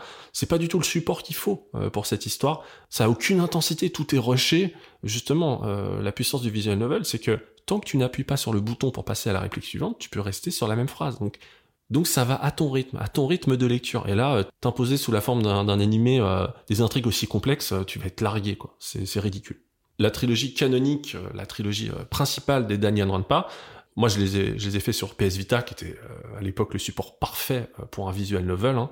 Mais désormais, euh, je crois qu'elle est disponible un peu partout, sous forme de compilation d'ailleurs. Euh, c'est sur PC, PS4, même sur Switch. Donc, euh, si vous avez une Switch, je pense que c'est encore, c'est un peu à l'instar de la PS Vita, c'est le support ultime pour les faire. Et le troisième épisode, il est aussi disponible en français d'ailleurs. je le répète, à part si vous êtes vraiment allergique à l'anglais, commencez par le premier parce qu'on est sur un vrai crescendo qui va vous, retourner la tête. Alors avant ta capsule Rémi, euh, je t'assène une petite conclusion euh, après ce long traitement de Daniel Ranpa. Euh, ma conclusion, elle concerne le visual novel en général. Je repense à des cas de figure dans lesquels on s'attend pas forcément à trouver du visual novel et, et, il est là. Et parfois, il est là de manière hyper inconsciente pour le, pour le joueur. Je pense d'abord au jeu mythique Ridge Racer Type 4, je veux dire Type 4, hein, J'adore ce jeu pour plein de raisons. Euh, ses interfaces à bande son mythique, euh, son intro qui est peut-être la plus grande intro de l'histoire du jeu vidéo selon moi, les tracés des courses. En fait, c'est un jeu qui a la classe. Euh, toute cette musique mais jazzy et tout, il y a une ambiance japonaise qui est folle. Et pour moi, c'est vraiment un des jeux de course euh, ultimes de la PS1. Je pleure toujours l'absence de Ridge Racer récent, comme vous le savez. Et dans Ridge Racer Type 4, le mode carrière, il consistait à sélectionner une écurie et un constructeur. Bon, rien de bien bouleversant, me, direz-vous, sauf qu'en fait, le jeu, il nous proposait une véritable histoire. C'était des séquences de pure visual novel entre les courses, qui fonctionnaient vachement bien, je trouve, pour euh, nous impliquer. T'avais des phrases différentes euh, en fonction de, ton classement, tu suivais les émotions de, ton directeur sportif, qui, revenait même parfois sur son passé familial, sur ses valeurs, sur l'importance de la compétition, le traumatisme d'un ancien pilote décédé qu'il avait pris sous son aile, c'est très sobre, mais ça apporte des enjeux et surtout une âme à ce qui pourrait simplement n'être qu'un enchaînement de courses par un menu. Pendant les ères euh, plutôt PS2, PS3, et même euh, aujourd'hui, Souvent, dans les jeux de voiture, hein, il y a plusieurs cas de figure. On a le grand classique, c'est les voix off euh, hyper vitaminées avec des cinématiques en mode ouais, on est des oufs, euh, on est des rebelles du sport extrême. Euh, enfin, tu ah, vois ouais, genre. depuis les jeux MT sur PlayStation, Voilà. L'esprit MT. ouf. Moi, j'ai toujours trouvé ça justement hyper gênant, ringard et même désagréable. hein. Ah ouais, c'est complètement débordant quoi sur. Et même, sais, tu retrouvais ça dans les interfaces, beaucoup de graffiti, euh, beaucoup de, de surcouches de papier déchiré, de trucs qui, qui te sautent à la gueule. Moi, c'est pas un esprit qui me botte énormément. Et face à ça, bah, la simplicité du visual novel, elle laissait justement plus de place à notre euh, imagination. C'est une question de goût, bien sûr, mais j'aime cet aspect littéraire. Alors, c'est pas de la grande littérature, mais vous voyez ce que je veux dire. Cet aspect littéraire façon pièce de théâtre à lire de manière augmentée avec les illustrations. Et je la trouve donc plus mémorable et immersive, alors que c'est clairement un espace à part. On était dans un jeu de voiture, et là, on est sur, un- sur un visual novel. En fait, c'est censé complètement casser, euh, casser l'ambiance du jeu, et je trouve que justement, ça la fortifie. ajouter de la narration, de la scénarisation à un, un type de jeu, donc là en l'occurrence les jeux de voiture, qui s'y prêtent pas forcément à la base, c'est quelque chose qu'on se permettait un peu, j'ai l'impression à une époque, là sur PlayStation c'était un peu expérimental, ça a disparu pendant longtemps, et c'est peut-être en train de revenir un petit peu... euh, le dernier Gran Turismo, donc Gran Turismo 7, qui vient de sortir, euh, il mise à fond sur tout ce qui est euh, histoire de l'automobile, collection de bolides, partage de la passion. C'est vraiment son parti pris. Et ça passe par énormément de dialogues très sobres, euh, très classe, un peu euh, épurés à la Gran Turismo. Et euh, surtout, c'est des dialogues façon euh, visual novel. Donc j'ai hâte d'y jouer, et donc il y a ce fameux, ce fameux endroit qui est le Gran Turismo Café. Oui, j'ai appris l'existence de cette chose, ça a l'air rigolo. Moi, moi après, je j'y rejouerai pas parce que j'ai- fait à fond le, je sais plus, c'était le 5, je crois, et, et ça me suffit. J'ai l'impression qu'après, ce sera toujours un peu la, la même expérience en augmenté. Mais c'est vrai que moi, l'habillage, la musique, l'ambiance et tout, je suis plutôt, je suis plutôt client. Ah, ça me fait plaisir. Mais comme quoi, il y a un truc. Donc pour moi, le visual novel, il est très loin de disparaître. Comme euh, j'ai essayé de vous le démontrer, euh, il est parfois là sans que vous en ayez conscience. C'est, presque un outil. Et c'est aussi un espace dans l'espace. C'est un espace d'intimité scénaristique qui est injecté dans, dans un autre espace de jeu. Je trouve ça hyper intéressant. Ça met un peu l'histoire sur un piédestal puisque ça nous impose donc un nouvel espace au sein, au sein du jeu auquel on s'attendait. Je trouve ça très intéressant. Il y a forcément des, des personnes euh, allergiques hein, qui vont passer toutes les lignes de dialogue. Mais en tout cas, moi personnellement, ça fonctionne de ouf. Et parfois, le visual novel, il est carrément euh, magnifié, célébré, euh, comme il y a deux ans, je crois, avec le sublime et captivant euh, 13 Sentinels. Donc c'est développé par le mythique studio euh, VanillaWare qui, qui a cette capacité à nous proposer des, artworks 2D, mais euh, hors du commun. Donc ils ont fait euh, Muramasa, Odin Sphere, euh, il y en a un autre que j'ai oublié. mais vraiment, c'est un... Pourtant, c'est celui que tu as fait 21 fois, là, que tu as recommencé sur, euh, en, euh, sur PS4 euh, récemment. Ah oui, Dragon's Crown. Ouais. Ah oui, c'est vrai que C'est eux aussi. Et en fait, j'avais oublié que c'était eux parce que ils sont tellement partis dans du Tolkien, Ah oui, Heroic. Fantasy de Ouais. ouf. Mais ouais, mais bref, c'est des jeux, mais ils sont trop forts graphiquement. Et donc, il y a deux ans, ils ont sorti 13 Sentinels. Et en fait, ça combine jeu d'enquête, un peu point and click et énormément de visual novel. Et tout ça, en fait, c'est combiné un jeu de stratégie de mecha. Et c'est complètement fou. Enfin, là, j'ai rarement vu un grand écart aussi stylé.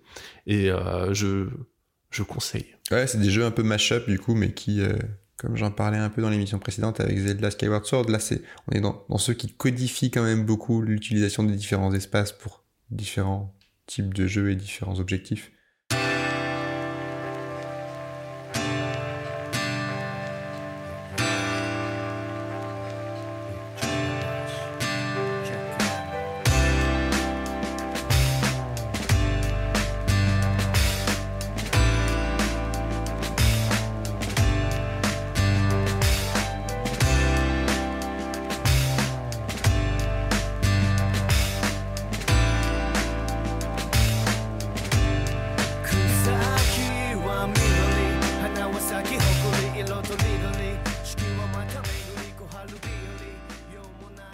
Damien pour cet aperçu euh, en profondeur de Danganronpa et des mécaniques du visual novel en, général et de ce qu'ils peuvent apporter à nos mondes fermés.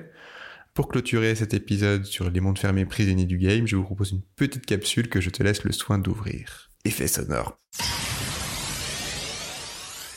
Eh ben, ça faisait deux émissions qu'on n'avait pas ouvert de capsule. Hein. C'est, j'ai pas perdu la main, j'ai envie de dire.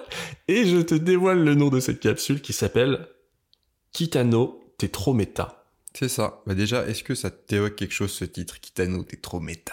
Bah, écoute, euh, Kitano, euh, Takeshi euh, Kitano, forcément. Ça m'évoque plein de trucs. Il y a quelques années, j'étais allé voir une exposition de lui à, Fonda- à la Fondation Cartier, je crois. J'étais avec toi. Ah ouais, ouais, oh merde. Excuse-moi, putain. euh, mais je pense à ces, à ces, ces rôles cultes de méga badass dans plein de films et euh, bah forcément, par rapport à Daniel Nanpa, je pense à la notion de Battle Royale, quoi. Évidemment. Deux références dont Danganronpa est en partie l'héritier. Donc d'abord évidemment Kitano, Beat Takeshi Kitano, le célèbre réalisateur slash acteur slash animateur télé slash humoriste slash écrivain Ah oui, il y a Takeshi Castle, évidemment. slash artiste peintre japonais. Artiste peintre puisqu'on a été effectivement ensemble à cette Ah ouais. cette exposition. bon, Kitano, pour ma part, je l'ai découvert en 2000 dans le film Battle Royale, comme tu l'as mentionné. Battle Royale, c'est un film d'action gore satirique de Kinji Fukasako, qui nous a pas mal marqué à l'époque quand même, et qui m'a aussi fait découvrir par la même occasion le concept du Battle Royale. Je préfère le 2, moi. Non, je déconne, il est horrible. Est-il sérieux? Aujourd'hui, quand on parle de Battle Royale en jeu vidéo, on pense à autre chose, évidemment. On pense à PUBG, on pense à Fortnite, et tant de jeux auxquels nous, on ne touchera jamais. Mais tant mieux, parce que tout ça est fondé sur le même principe. Des jeux vidéo qui mettent en scène des combats à mort entre de nombreux adversaires, et où il ne peut y avoir qu'un seul survivant. Christophe Lambert. Pardon? Highlander. Il ne peut en rester qu'un. Ah, tu sais que je suis complètement inculte sur Highlander, je sais pas quel est le concept, Ah, mais je sais c'est pas fou. quel est le- je sais juste Christophe Lambert. Gros rattrapage à, à venir. Ah zut. Bon bah désolé, j'aurais peut-être mentionné Highlander à ce moment-là, mais non. Christophe Lambert qui a également joué dans Fortress, grand, grand film euh, Ah, Fortress pour le coup, gros gros film. oui. d'incarcération. Et dans Mortal Kombat. Ah oui, ouais, son meilleur rôle. Mais oui, donc dans Danganronpa, c'est important de, de, de, de le préciser, il y a aussi cette idée que tous ces étudiants vont finir par s'entretuer, il ne peut en rester qu'un, sauf s'il y en a un qui parvient. Y parvient-il à un moment? Nous ne le dirons pas. Alors on pourrait sûrement dire que le Battle Royale s'est inspiré des combats de gladiateurs de la Rome antique, qu'on appelait aussi les jeux des arènes, et qui devaient eux aussi être bien gore et bien violents. Et quand on se souvient du lien historique plutôt tenace entre jeux vidéo et violence, dont on a déjà pas mal parlé dans l'épisode 0.2, le Battle Royale, ça peut être vu comme une forme d'aboutissement d'un jeu vidéo violent qui se met en scène. Ah bah vous voulez de la violence, bah voilà, vous mettez 100 gars dans une arène et tapez-vous dessus. Hmm. Donc un jeu vidéo qui s'auto-référence, ce qui lui donne un petit côté méta. Alors, j'aime pas trop ce terme, un méta, surtout depuis que Facebook a décidé de se l'approprier. C'est un terme un peu fourre-tout, mais je pense qu'aujourd'hui, il commence aussi à parler au plus grand nombre, donc il est bien pratique parce que tout le monde commence à le comprendre. Et c'est donc ce mot méta qui incarne la deuxième version de cette capsule, Kitano, t'es trop méta. Parce que Danganronpa s'inscrit aussi dans une tradition qui commence à dater un peu maintenant des jeux qui se veulent méta. Mais ça, ça veut dire quoi? Alors on va pas mal en parler juste après, et pour moi ce sera même un fil rouge sur plusieurs épisodes. Aujourd'hui ce sera la part 1, hein, la première partie d'une analyse au long cours sur les mondes fermés et le méta, et sur mon rapport assez ambigu à ce besoin qu'ont certains jeux à s'auto-référencer constamment, à nous dire soit en filigrane tout au long du jeu, soit parfois dans un grand mouvement final, genre haha bah voilà, en fait tu vois tout ça c'était qu'un jeu vidéo. Alors je dis pas que c'est ça le twist et la finalité de Danganronpa, déjà parce qu'ici on spoil pas, donc vraiment Danganronpa c'est quand même un peu plus compliqué et heureusement bien plus malin que ça, et surtout parce que bah, j'ai pas fini la trilogie, donc en fait j'en sais rien. Tout ce que je peux dire c'est que dans cette série, des twists de ce type, il y en a plutôt toutes les 10 minutes. Mais clairement, c'est un jeu qui joue avec cette notion de méta. C'est une série qui joue avec cette notion de méta. Et ça, c'est annoncé dès le setup initial, en fait, parce que c'est un Battle Royale narratif. Alors revenons sur ce film Battle Royale.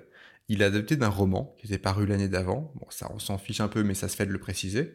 Et on y découvre, dans un Japon légèrement dystopique, une nouvelle loi qui, pour prévenir la délinquance adolescente, impose chaque année à une classe de terminale tirée au sort de participer à un jeu de survie, le Battle Royale. C'est quand même assez fou puisque euh, il y a le problème de natalité déclinante au Japon. Donc euh, ils se tirent limite une balle dans le pied en, Mais en c'est la délinquance, la délinquance, c'est les Japonais, ça leur fait peur. C'est au-dessus de tout, Les quoi. voyous, c'est ouf. En gros, ils doivent s'entretuer sur une île jusqu'à ce qu'il n'en reste qu'un. Et cette année-là, c'est la classe du professeur Kitano qui s'y colle. Enfin, pour être précis, Kitano, c'est un ancien prof de cette classe, et il les a pris un peu en grippe, donc il va prendre un malin plaisir à contempler leur descente aux enfers. Takeshi Kitano, dans ce film, il incarne d'ailleurs un personnage qui s'appelle Kitano Sensei, donc qui porte son propre nom. On voit d'emblée qu'on est dans un délire d'autoréférencement, de brouillage de pistes continuel entre la réalité et la fiction. Ça commence avec une réunion préparatoire où Kitano explique les règles du Battle Royale. Ça fait très tuto, hein, sur un ton un peu satirique. Et ensuite, les élèves sont lâchés un par un sur l'île avec un sac de survie contenant pour se défendre une arme aléatoire. Et de manière pas forcément très équitable. Ça peut être aussi bien un éventail ou un couvercle de marmite qu'une arbalète ou un revolver. En somme, chacun a droit à sa loot box Habile. et tout le monde va pas forcément bien tomber. Après, je vous passe les détails de l'histoire, mais je vous encourage vraiment à le voir si vous aimez le jeu vidéo. Et si vous êtes en train de nous écouter, ça reste dans le domaine du possible. Mais le fait de suivre la progression des différents élèves dans ce contexte, hein, dans le contexte du Battle Royale justement, c'est quand même assez prenant narrativement, comme dans Danganronpa. On a vraiment envie de savoir qui va gagner. Et ça, ça nous fera tenir jusqu'au bout coûte que coûte. Le film, il est assez gore, intentionnellement absurde, avec des effets spéciaux intentionnellement un peu cheap, et c'est japonais, et c'est des ados, donc on va avoir droit à quelques passages très shoujo, hein, très cheesy, mais quand même un peu touchant. Franchement, il reste assez fascinant pour son setup que j'avais trouvé vraiment original à l'époque, et puis il a un peu ouvert la voie à tous les, Hunger Games, hein, euh, une série qui reprend quand même en partie le concept, et toutes ces sagas qu'on suivi, euh, qui sont passées comme euh, du, du roman jeunesse au blockbuster plus ou moins heureux, les labyrinthes, les divergentes et compagnie. Là, il est clairement à l'origine de franchises qui, si tu les totalises, euh, c'est plusieurs milliards, quoi. hein. Alors, en fait, je- j'ai j'ai pas fait de recherche là-dessus, mais Battle Royale, je sais pas si ce, ce terme pour cette notion-là de survie existait avant le film. Ah ouais, aucune idée. Alors, dans Battle Royale, il y a aussi des mécaniques mises en place pour inciter les étudiants à se battre. Et ça le rapproche gentiment du jeu vidéo. Les lycéens, ils ont des colliers explosifs, et l'île, elle est divisée en zones, et chaque jour, un certain nombre de zones deviennent interdites, sous peine de mort subite. Donc ça force les adversaires à se rassembler au même endroit, et ça rappelle évidemment l'arène de jeu qui se resserre, hein, comme dans un PUBG, comme dans un bon Battle Royale.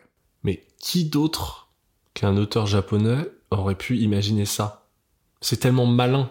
Tu vois ce que je veux dire? Il y a vraiment une culture aussi du, du game design un peu au Japon de pour avoir pensé à, à inclure ça, tu vois, de, de base. Ah, je suis d'accord, c'est hyper jeu vidéo. Je sais pas, à l'époque, ça paraissait naturel que ce film sorte, mais pourtant 2000, ça me paraît tôt pour, euh, pour sortir ça. Et 2000, euh, je sais pas, Fortnite, PUBG, c'est quelle année? 2015, 2001, peut-être un peu. Bah, c'était le, c'était un mode tard. de Arma 2 ou un truc comme ça, euh, PUBG. Ah, je sais même plus quand c'était. Pour vous dire à quel point on est des, des PCistes. hein. je, google euh, temps, maintenant, simultanément. c'est sur iOS, c'est partout, hein, c'est sur Switch. euh. Alors je viens d'utiliser la salle de l'esprit et du temps euh, pour vous annoncer que le mode Battle Royale de Arma 2 c'était vers 2013. 13 ans après la sortie du film dont on parle. Dans Battle Royale, le film, aussi en fin de journée, il y a la diffusion d'une annonce reprenant tous les morts de la journée. Ça rappelle un peu les écrans de ranking de fin de stage. hein. Et tout ça, c'est fait pour motiver les lycéens à entrer dans le jeu, à passer à l'acte, comme les ranking systems, comme les leaderboards qui motivent les joueurs à progresser. Et c'est totalement repris dans Hunger Games, je peux te le dire. Oui, mais c'est ça. Mais ouais, Hunger Games, on va reprendre des choses. Je suis pas allé jusqu'au bout d'Hunger Games, donc je pourrais pas euh, avoir un avis global, mais je trouvais ça pas toujours très heureux. Ça en fait presque trop dans le, la surenchère. C'est Hollywood. Hein. C'est Hollywood. Bon, je me souviens qu'à l'époque, en tout cas en 2000, je m'étais demandé ce que pourrait être une adaptation de ce film Battle Royale en jeu vidéo.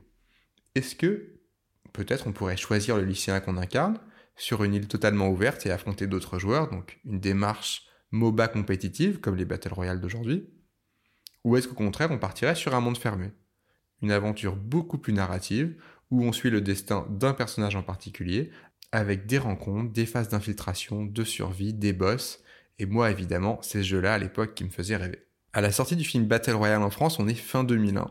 Donc aux toutes premières années de la génération 128 bits qui sera dominée par la PS2, on est loin de pouvoir imaginer des jeux aussi ouverts et réalistes qu'aujourd'hui. Et 20 ans plus tard, clairement, bah, la version MOBA online de Battle Royale, elle dégouline de partout. C'est même devenu un genre à part entière, un système de jeu qui consiste à regrouper en ligne un nombre important de joueurs qui s'affrontent pour qu'à la fin, il n'en reste qu'un. Mais l'autre version plus narrative de Battle Royale en jeu vidéo, on l'a pas vraiment eu, du moins dans sa version AAA telle que je l'imaginais. Par contre, on a eu de belles déclinaisons en visual novel avec des créateurs qui ont fait leur marque de fabrique, donc Kazutaka Kodaka avec Danganronpa ou Worlds End Club, et Kotaro Uchikoshi avec la série Zero Escape. Et c'est quand même le courble, parce que le genre de l'aventure textuelle a tout pour désamorcer complètement la violence qui colle aux jeux vidéo. Et au contraire, là, on l'utilise pour nous enfermer dans un énième jeu de survie impitoyable. Mais il faut avouer que ça fonctionne plutôt bien. D'autant que ces jeux bouclent plutôt bien leur concept, en nous faisant jouer à un jeu qui nous enferme dans un jeu de survie, ils vont explorer ce lien entre l'intérieur et l'extérieur du jeu. Depuis l'intérieur du jeu, qu'est-ce qu'on voit du monde extérieur? Depuis l'extérieur, est-ce qu'on peut voir que tout ça n'est qu'un jeu? Et comment va-t-on faire comprendre aux joueurs que depuis le début, on sait qu'il est dans un jeu, mais que le jeu ne sert pas qu'à jouer, que le jeu peut être sérieux, que le jeu peut changer le monde? Sur le papier, c'est plutôt ambitieux, et pourtant c'est devenu une mécanique un peu redondante justement dans ces visual novels, qui parfois m'a un peu exaspéré. Parce que j'ai vu une progression toujours un peu similaire. D'abord, on me fait croire que mon action et mes choix ont une incidence. Rapidement, je vais comprendre que le jeu fait des choix pour moi, que tous mes choix ont été anticipés, et qu'il y a juste une trame à de manière plus ou moins linéaire. Et finalement, le jeu va s'amuser à me dire que j'ai été manipulé parce que tout était prévu depuis le début, mais je vais quand même avoir une chance de briser mes chaînes pour le sport, pour le happy end peut-être ou pas. Ce déroulé, il est propre au jeu méta, alors il est peut-être temps de revenir sur ce terme. Méta du grec. Méta C'est assez difficile à traduire en un seul mot, on va dire que c'est un peu le dépassement, le fait d'aller au-delà. L'objet méta va au-delà de lui-même pour s'observer de l'extérieur et comprendre son propre fonctionnement. L'objet méta est donc un objet qui porte sur son propre fonctionnement. Par exemple, un métadiscours, c'est un discours qui porte sur le fonctionnement, sur l'analyse du discours et de la langue. Bref, vous saisissez plus ou moins la mise en abîme. Méta, postmoderne, briseuse de quatrième mur, vous la connaissez peut-être sous un de ses noms, l'œuvre méta, c'est l'œuvre qui a conscience de son support et de ses limites, qui les intègre dans sa diégèse et qui joue avec, et qui de ce fait peut espérer les dépasser. C'est l'œuvre qui connaît ses rouages, son fonctionnement et qui va les exposer. Alors avant de donner des exemples, on peut noter qu'en game design, il y a aussi la notion de méta-jeu, qui est différente d'un jeu méta. Le méta-jeu, ça désigne tout le gameplay qui dépasse le cadre conçu initialement par les développeurs. C'est ce qu'on appelle aussi le gameplay émergent. Ce sont les mécaniques qui émergent mais qui n'étaient pas forcément prévues à la base.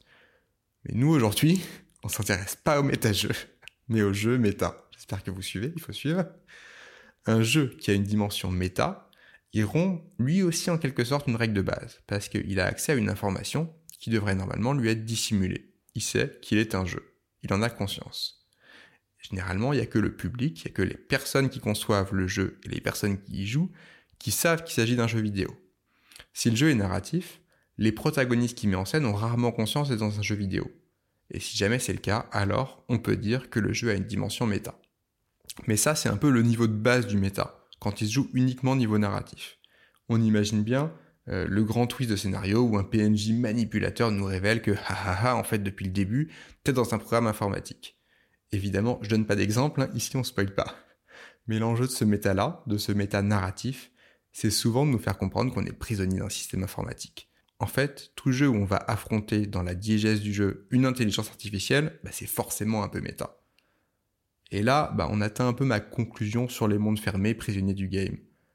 L'espace des mondes fermés, par le cloisonnement, mime en quelque sorte l'enfermement du jeu vidéo classique sur lui-même, où on nous fait miroiter un monde extérieur depuis notre petit point de vue intérieur. Ça fait écho au fait de se dépasser pour atteindre une vision globale, pour voir globalement ce monde extérieur, pour atteindre la vision méta. Du point de vue narratif, le monde fermé est donc assez propice à ce genre de twist. On dépasse progressivement l'enfermement et on atteint une vision plus globale de l'histoire. Il faut être honnête, ça marche plutôt très bien et c'est clairement la progression d'un Danganronpa. J'ai adoré ça la première fois dans un visual novel. Pour moi, c'était en l'occurrence Virtuous Last Reward, donc de la série Zero Escape, que j'ai fait sur tes conseils, Damien. Puis j'ai fait la suite, puis j'ai fait Danganronpa, et en fait la mécanique a fini par me lasser un petit peu, le mode de progression, d'interaction avec l'univers, il est assez limité dans le genre du visual novel. Du coup, on se retrouve un peu toujours à attendre le prochain twist qui changera notre vision du monde. Et au bout d'un moment, bah, du coup, j'étais même plus touché par le génie des bouleversements parce que, bah, twist sur twist sur twist. Encore une fois, je n'ai pas fini Danganronpa V3, donc le troisième épisode. Peut-être que je rate le twist ultime. Alors oui, quand dans Zero Escape, on m'oblige à remplir toutes les timelines possibles, comme tu l'as évoqué, pour atteindre la vision globale et en quelque sorte la vérité, il y a quand même une jolie mise en abîme du méta, mais qui peut pas être reproduite à l'infini avec des skins de jeux différents. Après, je trouve peut-être aussi juste que ces jeux sont un peu lents et très bavards, pas toujours écrits par les meilleurs dialoguistes du monde, et donc je préfère me tourner vers d'autres genres. À tel point que quand j'ai lancé Doki Doki Literature Club, qui a été encensé par de nombreux joueuses et joueurs, dès le premier twist j'ai lâché, ok, on m'a fait croire que je vivais un truc, en fait, tout était prévu depuis le début et je vivais autre chose, et je vais rentrer dans une boucle infinie de twists jusqu'à avoir une vision plus précise de la situation, et j'ai juste pas eu la patience. Et c'est sûrement très dommage, parce que Doki Doki semblait ouvrir sur un pan axé plus psycho qui, aurait pu m'intéresser si j'avais pas fait tous les autres avant. Donc en fait, tu es en train de me dire que il y a quand même des ingrédients euh, limités euh, dans ce que tu dans ce, dans ce, que tu peux faire en tirant parti des possibilités de, de tout ce qui est lié au visual novel. Et que euh, quand tu as déjà goûté à cette extase de, du coup de théâtre, du truc hyper méta et tout, euh, le, reste ne sera euh, qu'une photocopie. c'est la sensation que moi j'ai eue, mais comme je dis, je suis pas allé au bout des visual novels différents. Mais, ça se tient, hein. je comprends tout à fait ce que tu veux dire. des visual novels suivants, et il y a encore beaucoup de visual novels qui sortent en ce moment ou qui sont vraiment qui ont vraiment des super critiques quoi le euh, l'an dernier House of Fata Morgana enfin il y, en a eu d'autres on est tellement abreuvé de séries télé euh, en un sens hein, évidemment on devient tous un petit peu des pseudo-scénaristes. On a déjà vu tous les cas de figure. On sait la conspiration. Je pense que je laisse quand même chance. Il y a des choses qui peuvent vraiment me toucher, mais des fois, il y a un moment où la surdose de, de, twist, de cliffhanger, de machin, ça me lasse et ça me déconnecte émotionnellement de ce que je, regarde ou ce à quoi je joue. C'est pour ça qu'il faut toujours distinguer l'univers dans, lequel euh, prend, prend place cette histoire des mécanismes purement méthodiques, narratifs, le cliffhanger, l'existence d'un complot, etc. Et on peut trouver une série ou un jeu ou un visual novel hyper classique euh, dans, dans son déroulé et déjà vu et en fait être totalement amoureux de l'univers et ça passe. C'est pour ça que je dis que parfois il faut essayer d'aborder les choses de manière moins intellectuelle, sachant que c'est aussi un plaisir de se challenger intellectuellement. Pour moi, j'avais un peu l'impression dans le visual de, d'atteindre un plafond. Bien sûr. Euh, où, ça me... Ce que je veux dire par là, c'est que j'avais conscience, hein, euh, même si tu le dis avec euh, des, des, mots infiniment meilleurs que les miens, mais j'avais conscience évidemment de ces limites en y jouant, sauf qu'en fait, l'affection à l'univers prenait largement le dessus euh, sur euh, sur les ficelles, etc. Alors, mais c'est ça qui est hyper intéressant et que tu as hyper bien retranscrit dans la manière, dans la manière dont, que tu as eu d'en parler, c'est que toi, ça t'a voilà, t'as été pris là-dedans et tu pouvais pas lâcher jusqu'au bout de d'un gain de page. J'ai pas senti de de lassitude ou de frustration chez toi. Jamais. Et du coup, tout ça, ça restait essentiellement narratif. Et le méta peut heureusement aller plus loin. Donc je clôt ici la thématique du jour sur les mondes fermés en prison et les visual novels, mais ma capsule va continuer encore un peu.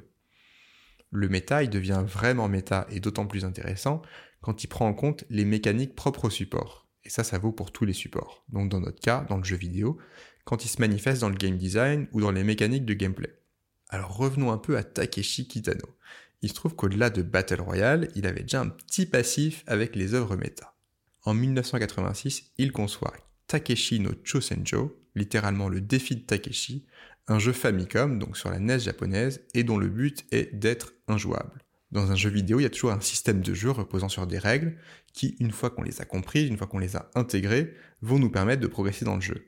T'es en train de parler du jeu avec l'utilisation du micro Oui. de la Famicom japonaise C'est ça. Incroyable Le défi de Takeshi il prend le contre-pied total de cette base. C'est un jeu qui ne repose sur aucune logique, un jeu absurde, un anti-jeu, peut-être un jeu réalisé par quelqu'un qui déteste le jeu vidéo, comme l'indique l'écran titre. C'est un jeu vidéo qui cumule les gameplays illogiques dans des tableaux quasiment impossibles à passer.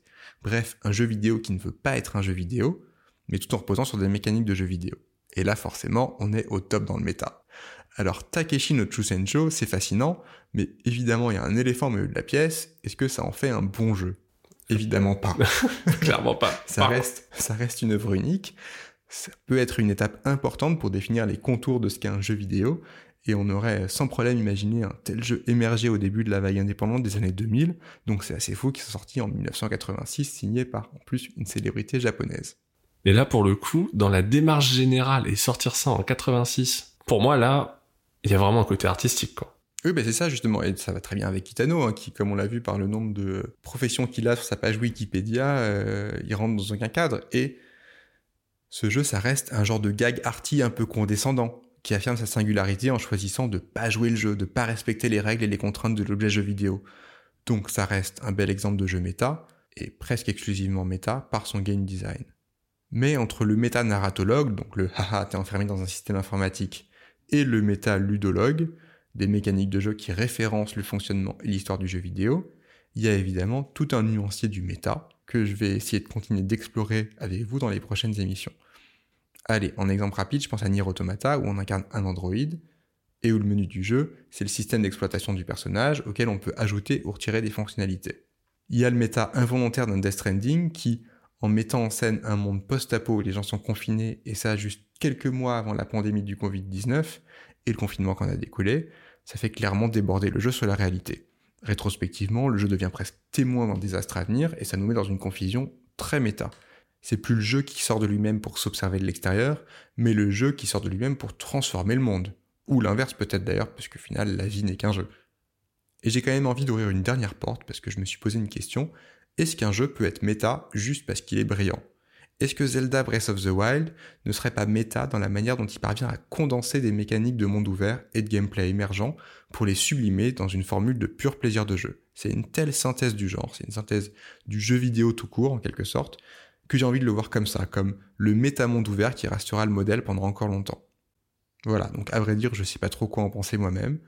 Je reviendrai peut-être sur le méta dans Zelda dans la partie suivante de ces méta-capsules. Voilà qui conclut à la fois cette capsule et euh, notre épisode sur les mondes fermés prisonniers du game. Moi, comme je l'ai rappelé, euh, je, je- je continuerai à parler de méta et de mondes fermés dans les émissions à venir. Ne t'en prive pas parce que tu le fais euh, excellemment bien. euh. Rémi, est-ce que tu te souviens de l'époque euh, pas si lointaine, qui se compte en heures, où on expliquait que les émissions feraient environ une heure ou ce genre de choses?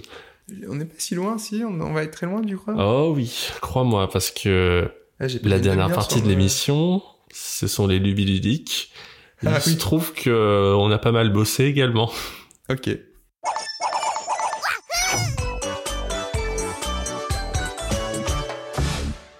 Rémi, euh, s'il te reste encore un petit peu de d'énergie et de salive, bah, je t'invite à, à commencer cette euh, section lubiludique. Donc pour ma part, je vais vous parler depuis l'enfer du free-to-play avec Another Eden. Incroyable, je me rappelle, mais ça fait, mais depuis le, l'iPhone 3, euh, euh, qui était sympa, qui était une super plateforme de jeu, on avait accès à plein de trucs, on, on payait 79 centimes, et puis genre 2-3 ans après, l'enfer des, des, des free-to-play euh, s'est abattu sur C'est la ça, Terre. c'est- C'est c'est l'origine un Et- peu des free-to-play. Et on s'est, et on s'est promis qu'on, qu'on, qu'on tomberait jamais là-dedans, jamais. etc. Et là, je me, suis fait incroyable. avoir, je me suis fait avoir pour plusieurs raisons. La première, c'est que euh, on attendait au moment des Game Awards de fin d'année 2021 une annonce d'un remake de Chrono Cross qui n'a pas été faite à ce moment-là.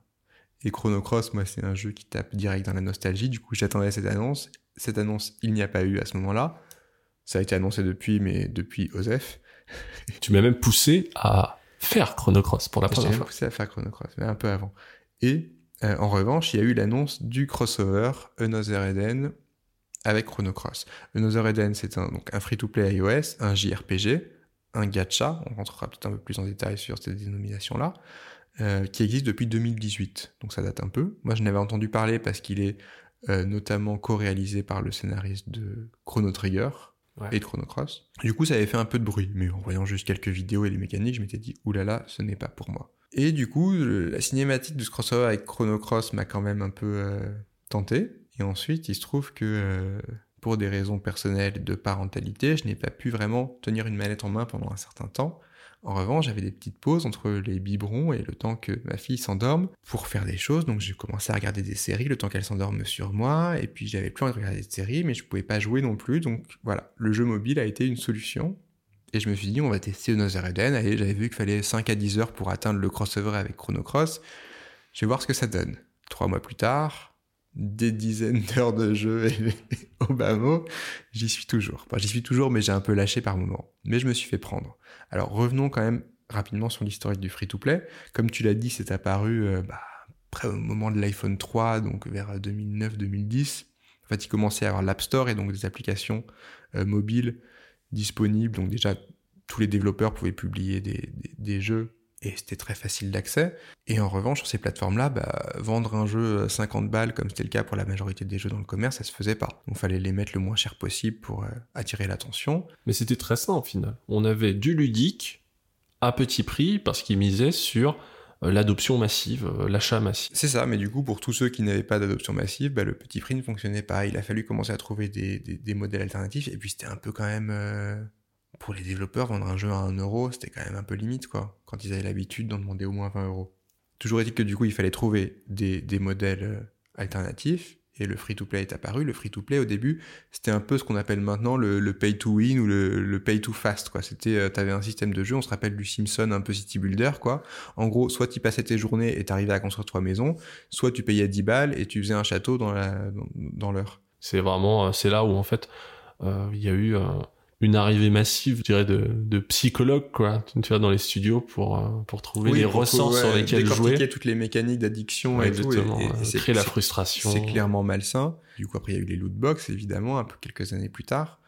Donc, où là, on a un contenu qui est aléatoire. Donc, on est plus sur quelque chose qui est de l'ordre de la spéculation ou du jeu d'argent. Et le gacha est une, une sous-catégorie des loot box où bah, ça, ça revient un peu au, au booster de cartes Pokémon ou au, ou au paquet de cartes Panini quand, t'avais- quand, on, quand on était petit. Quoi. T'achetais un paquet, tu savais pas ce qu'il y avait dedans. Et tu pouvais tomber sur une, sur une image ultra rare que t'attendais, comme tu pouvais avoir que des images que tu avais déjà. Bien sûr, bah, comme euh, à la sortie, euh, à la sortie du Super U, euh, t'as des trucs avec les mains collantes à l'intérieur, tu sais pas euh, laquelle tu vas avoir. c'est ça, c'est le vrai gacha, le vrai gacha japonais, donc c'est ces, machines. c'est une institution au Japon. d'ailleurs. Il y en a dans les arrières-rues d'Akihabara euh, par dizaines. Et donc le système du gacha tire son nom de là. Le système du gacha, sa particularité, c'est que ce qu'il va proposer, c'est un, un power-up de jeu ou un personnage. En l'occurrence, dans Another Eden, c'est que des personnages que tu peux avoir par tirage au sort. Donc tu dépenses de l'argent in-game pour tirer au sort des personnages. C'est de l'argent in-game que tu peux gagner dans le jeu. C'est de l'argent in-game que tu peux acheter. De ce que j'ai entendu, euh, Another Eden est vraiment un des C'est fair play. plus respectueux, on va dire. Tu peux vraiment acheter beaucoup de choses avec de l'argent in-game et, euh, et ça suffit largement pour finir le jeu et pour prendre du plaisir à jouer à ce jeu. J'ai appris en parallèle qu'il y avait des jeux comme euh, Gran Turismo 7 ou euh, Tales of Arise qui avaient intégré ce genre de mécanique avec des daily quests. Donc des daily quests, c'est un truc hyper free-to-play où en gros en te connectant tous les jours et en faisant des quêtes tous les jours, tu gagnes des bonus. Insupportable, c'est vraiment le jeu te dit... voilà, tu n'as pas fini ta journée tant que tu n'as pas joué au jeu, quoi. Ouais, GT7 c'est c'est fait un petit peu sniper pour ça, avec évidemment. euh, Et apparemment, tu peux acheter de l'XP. Tu peux ça, acheter de l'XP pour, euh, pour avancer plus vite. Donc, c'est un truc qui est improbable. Genre, le farming, ça reste un truc, en général, et, les RPG où il faut farmer pour avancer, donc faire du niveau. Tu trouves toujours des solutions de le faire un peu, tu trouver la bonne zone où il y a beaucoup d'XP ou trouver des manières avec des objets, je sais pas. Et là, le fait que tu puisses l'acheter, je trouve que ça, ça, ça, ça court-circuite complètement euh, ah ouais, il y a tous ces systèmes de jeu. ça casse une noblesse quoi un petit peu de, Ouais. du, du farming traditionnel et euh, évidemment euh, Gran Turismo 7 euh, il a été taclé pour euh, des prix de véhicules complètement absurdes par rapport à ce que tu pouvais gagner en, pra- en pratiquant les courses Et du coup, Another Eden est plutôt étranger à tout ça. Voilà, tu fais tes gachas. Moi, je, je, je veux dire, j'ai fait mes gachas avec l'argent que je gagnais dans le jeu. Alors, c'est un des points positifs de faire un jeu euh, 3-4 ans après sa sortie. C'est qu'au final, euh, pour les nouveaux venus, ils ont envie de les, de les, les, les fidéliser. un peu. Et du coup, ils te filent plein de trucs, plein de... Voilà, très rapidement, tu peux tirer beaucoup de personnages. Et assez rapidement, en fait, t'as des personnages qui, euh, qui sont suffisamment bons pour, pour avancer. Au début, j'ai joué à ce jeu, je me suis dit, mais c'est un mauvais pastiche de Chrono Trigger, c'est vraiment limite une parodie, c'était assez insupportable, c'était mal écrit, c'était, euh, ça reprenait limite tout ce qui se passe dans Chrono Trigger dans le même ordre, quoi, le personnage qui passe d'une époque à l'autre, même type de rencontre. y compris la prison de Chrono Trigger Il y a évidemment des phases de prison, mais il y a beaucoup de personnages hommages à Chrono Trigger, hein, il y a une grenouille, et en fait, jusqu'au moment où j'ai pu avoir accès au crossover avec Chrono Cross, j'y croyais pas trop. Puis le crossover avec Chrono Cross était sympa, puis j'ai commencé à jouer, la quête principale était toujours aussi nulle, et en revanche, j'ai commencé à m'intéresser aux histoires alternatives. Donc pas aux sous-quêtes, il y a beaucoup de sous-quêtes dans le jeu qui sont euh, vraiment des sous-quêtes FedEx. Et j'ai vraiment pas du tout touché à ce contenu-là. Par contre, les histoires alternatives ont fini par me prendre parce qu'elles développent des mini-concepts beaucoup plus intéressants et beaucoup plus travaillés dans un esprit très, je sais pas, très shonen et très manga qui m'avait un peu manqué parce que moi je lis plus beaucoup de manga depuis, euh, depuis une dizaine d'années. Et, euh, et j'ai découvert des histoires qui m'ont vraiment prise où voilà, tu rencontres des personnages. Alors effectivement, tu rencontres des nouveaux personnages, tu as un peu envie de les avoir dans ton équipe, donc du coup, pour ça, il va falloir faire du gacha. Et, euh, je comprends la mécanique qui est mise en jeu derrière. tu sais euh, quand tu joues à un jeu de baston à l'ancienne c'est le sprite qui raconte l'histoire du personnage t'as une connexion entre la, la classe de Ryu le masque de Vega les, les biceps de Zangief tu vois et ça te raconte son histoire et là dans ce genre de jeu tu passes beaucoup de temps accompagné par ces sprites animés Il y a de ça, mais pour autant, justement, moi, le- le- le- les graphismes du jeu ont été un peu un blocage au début, le côté euh, chibi. un peu poupée euh, ouais, les personnages en désarticulée 2D sont hyper chibi. Alors que les artworks sont hyper beaux, les artworks fonctionnent très bien, mais à l'écran, c'est de la chibi 2D euh, pas toujours très heureux, je trouve, sur les sprites. Mais en revanche, quand tu les rencontres dans les histoires, oui, euh, t'as envie de, de, de, de, de les avoir dans ton équipe. Et justement, puisqu'on est dans les mondes fermés euh, et le méta, euh, il y a une des histoires, une des, séries de quêtes alternatives qui m'a pas mal plu, c'est dans le monde du futur, donc, comme dans la série Chrono, il y a un monde du passé, un monde du présent, un monde du futur. Dans le monde du futur, c'est dans une académie euh, un peu élitiste, euh, où il y a des étudiants qui commencent à disparaître, et qui commencent à disparaître et être enfermés dans leur, leur monde à eux, en fait. Il y a un endroit où ils disparaissent, ça crée une porte, et tu rentres dans leur monde qu'ils appellent les mondes oniriques. Et c'est des mondes que eux créent, et dont ils sont les maîtres. Et en faisant les premiers chapitres de l'histoire, je me disais, ouais, il y a un truc assez méta, justement, du, euh, de l'immersion dans le monde de quelqu'un. Tu t'enfermes dans ton monde à toi, très jeu vidéo. Et il se trouve qu'au fur et à mesure des chapitres, bah, finalement, la dernière histoire de cette série met en scène un jeu vidéo. Enfin, c'est vraiment, ça, ça, ça recoupait vraiment, les personnages allaient s'enfermer dans un jeu vidéo. Et en fait, tout ça était du numérique et comme je le disais un peu, de, de l'intelligence artificielle qui contrôle tout ça. Et donc, je trouvais qu'ils arrivaient à faire le tour, toi, de questionnement un peu intéressant comme ça, dans un, dans un JRPG. Et j'ai été surpris parce que, encore une fois, je suis encore en train de continuer la quête principale qui est en beaucoup de chapitres que je n'ai toujours pas terminé et qui est inintéressante au possible. Mais j'y reviens de temps en temps, je suis content de me loguer de temps en temps, de gagner un peu de thunes, de, de faire du gacha. Et, euh, ok, mais peut-être que justement, cette quête principale, elle est volontairement fade pour te créer des embranchements vers les contenus secondaires qui sont donc proches des personnages auxquels tu veux t'attacher et qui sont euh, échangeables Peut-être contre parce de la que monnaie. Le contenu secondaire fonctionne comme un season pass, hein, c'est mis à jour hyper régulièrement, il y a des... Voilà, et peut-être que cette banalité, c'est tout simplement le seul moyen qu'ils ont trouvé pour en faire un jeu sans fin. Un jeu infini. Ouais, sauf que je trouve que c'était pas plus compliqué de faire une quête principale intéressante, alors que là, c'est cliché sur cliché, c'est univers, euh, voilà, il y a vraiment rien qui m'attache à tous les gens que je rencontre dans la quête principale. Par contre, sur les quêtes secondaires, il y a plein de trucs que je trouve trop cool. Et du coup, c'est une échelle de jeu qui est hyper nouvelle pour moi, parce que c'est d'un vaste incroyable, quoi. C'est vraiment, euh, ce serait un, un, un, triple A, ce serait d'un budget de fou, je veux dire. Il y a un nombre d'endroits, d'histoires, de personnages qui est incroyable, qui est mis à jour continuellement depuis 4 ans, qui va continuer à l'être tant que le jeu fonctionne un minimum. Et, euh, et voilà, ça, ça, en fait une expérience hyper intéressante, même si je condamne pas mal, euh, pas mal de, de, mécaniques que ça met en jeu euh, pour te rendre un peu, un peu addict. Et j'ai vécu ces moments-là où en fait tu fais un gacha et t'es un peu euh, limite tremblotant en lançant le truc, en te disant waouh j'espère que je vais avoir ce perso ou autre et voilà. Et... Rémi bientôt endetté dans une salle de pachinko au Japon. Est-ce que le jeu est traduit en français? Oui, mais... Parce que là, quand tu m'as dit le nombre, justement, tu as parlé de l'ampleur de, des dialogues et de tous les personnages, ça doit être un sacré délire dans, en gestion. En fait, c'est traduit en français, mais jusqu'à une certaine version. Donc les contenus les plus récents sont en anglais, et donc du coup, je suis dans un jeu où ça, ba ça bascule constamment de l'un à l'autre, c'est rigolo. Selon la souquette que tu fais, si elle a été ajoutée après cette version-là, bah t'es en anglais. voilà, c'est le truc que tu croirais pas, je sais pas, tu penserais pas à croiser dans un jeu, quoi, des jeux qui sont en plusieurs langues, mais, euh, mais ça arrive. Et puisque la question se pose, est-ce que j'ai mis mon billet? Oui, j'ai quand même yeah. mis mon billet. Ça me fait plaisir que tu, que tu l'acceptes. Pas pour du gacha, parce que j'aurais quand même pas voulu euh, payer pour un truc où t'es même pas sûr, en fait, où t'as peut-être 10% de chance d'avoir le personnage que tu veux. Je trouve ça un peu glauque. Mais il se trouve qu'une fois tous les quelques mois, ils font un truc où euh, tu payes pour euh, une série de gacha, et après ça, tu peux choisir un personnage. Donc voilà, après avoir passé des dizaines d'heures dessus, je me suis dit quand même, je peux, je peux m'accorder ça et choisir le personnage le plus cheaté du jeu, qui est absolument pas un personnage bon en attaque ou que ce soit, mais qui buff ta team de dingue où en fait tu fais du x2, x3, x4 sur tes attaques et c'est, bah, ça me coupe de cette envie de gacha parce que je me dis ce perso suffit avec ma team actuelle, j'ai pas besoin de plus et du coup je fais le jeu comme ça. Voilà, une expérience inattendue, mais intéressante et surtout un jeu qui continue à être là rouge en fait que je relance de temps en temps et que et dont on n'a pas énormément entendu parler, je sais pas. Voilà. Après ça reste, euh, je l'ai pas dit, mais niveau euh, espace justement c'est pas très intéressant c'est très labyrinthique c'est toujours un peu les mêmes un peu un pattern ouais de ouais il y a quelque euh, chose où c'est pas un échiquier mais enfin c'est un ouais. c'est toujours un espèce de labyrinthe avec un peu de profondeur. C'est très proche de Valkyrie Profile en fait à l'époque sauf que Valkyrie Profile sorti sur PlayStation en 90 en 2000 je crois avait une patte quand même en plus et un truc où là c'est vraiment tu sens qu'il y a un truc très générique. Alors je dois avouer que là en fait plus j'avance dans le jeu et plus c'est beau donc je pense qu'il y a aussi un côté où en fait les dernières mises à jour qu'ils ont faites, bah, ils ont des assets beaucoup plus. Euh... Disons que tu as une sensation de, de skin un petit peu.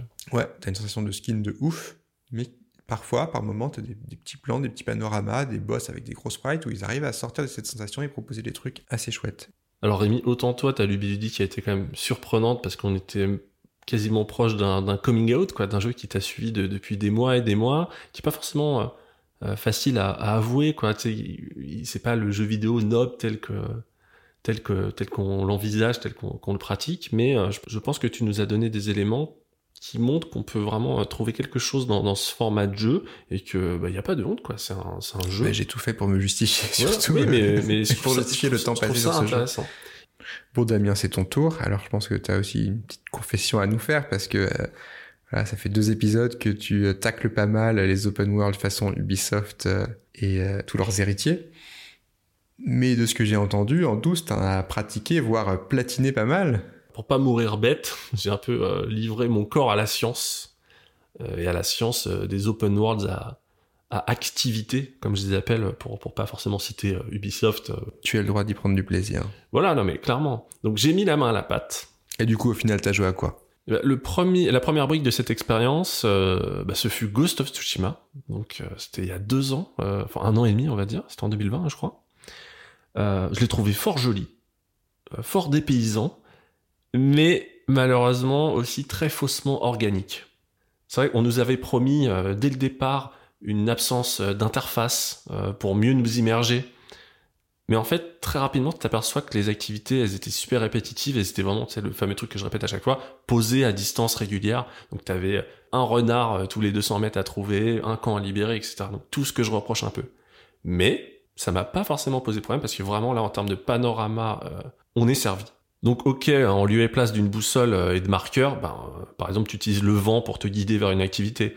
Bah, c'était encore une fois cette fameuse liste de, tâches, parfois sans âme, via une carte surchargée trouver des petits renards, euh, libérer des camps.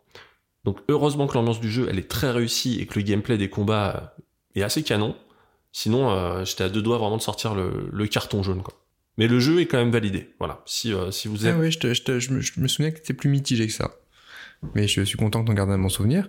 Et par contre, contre toute attente, t'es aussi tombé un peu à fond dans un jeu auquel on était hyper hermétique à la base et euh, bah ouais contre toute attente bah, grâce à la PS5 j'ai redonné sa chance à Days Gone. C'est le jeu où on incarne un biker euh, qui est quand même un peu beauf et qui survit dans un Oregon envahi par des hordes de zombies.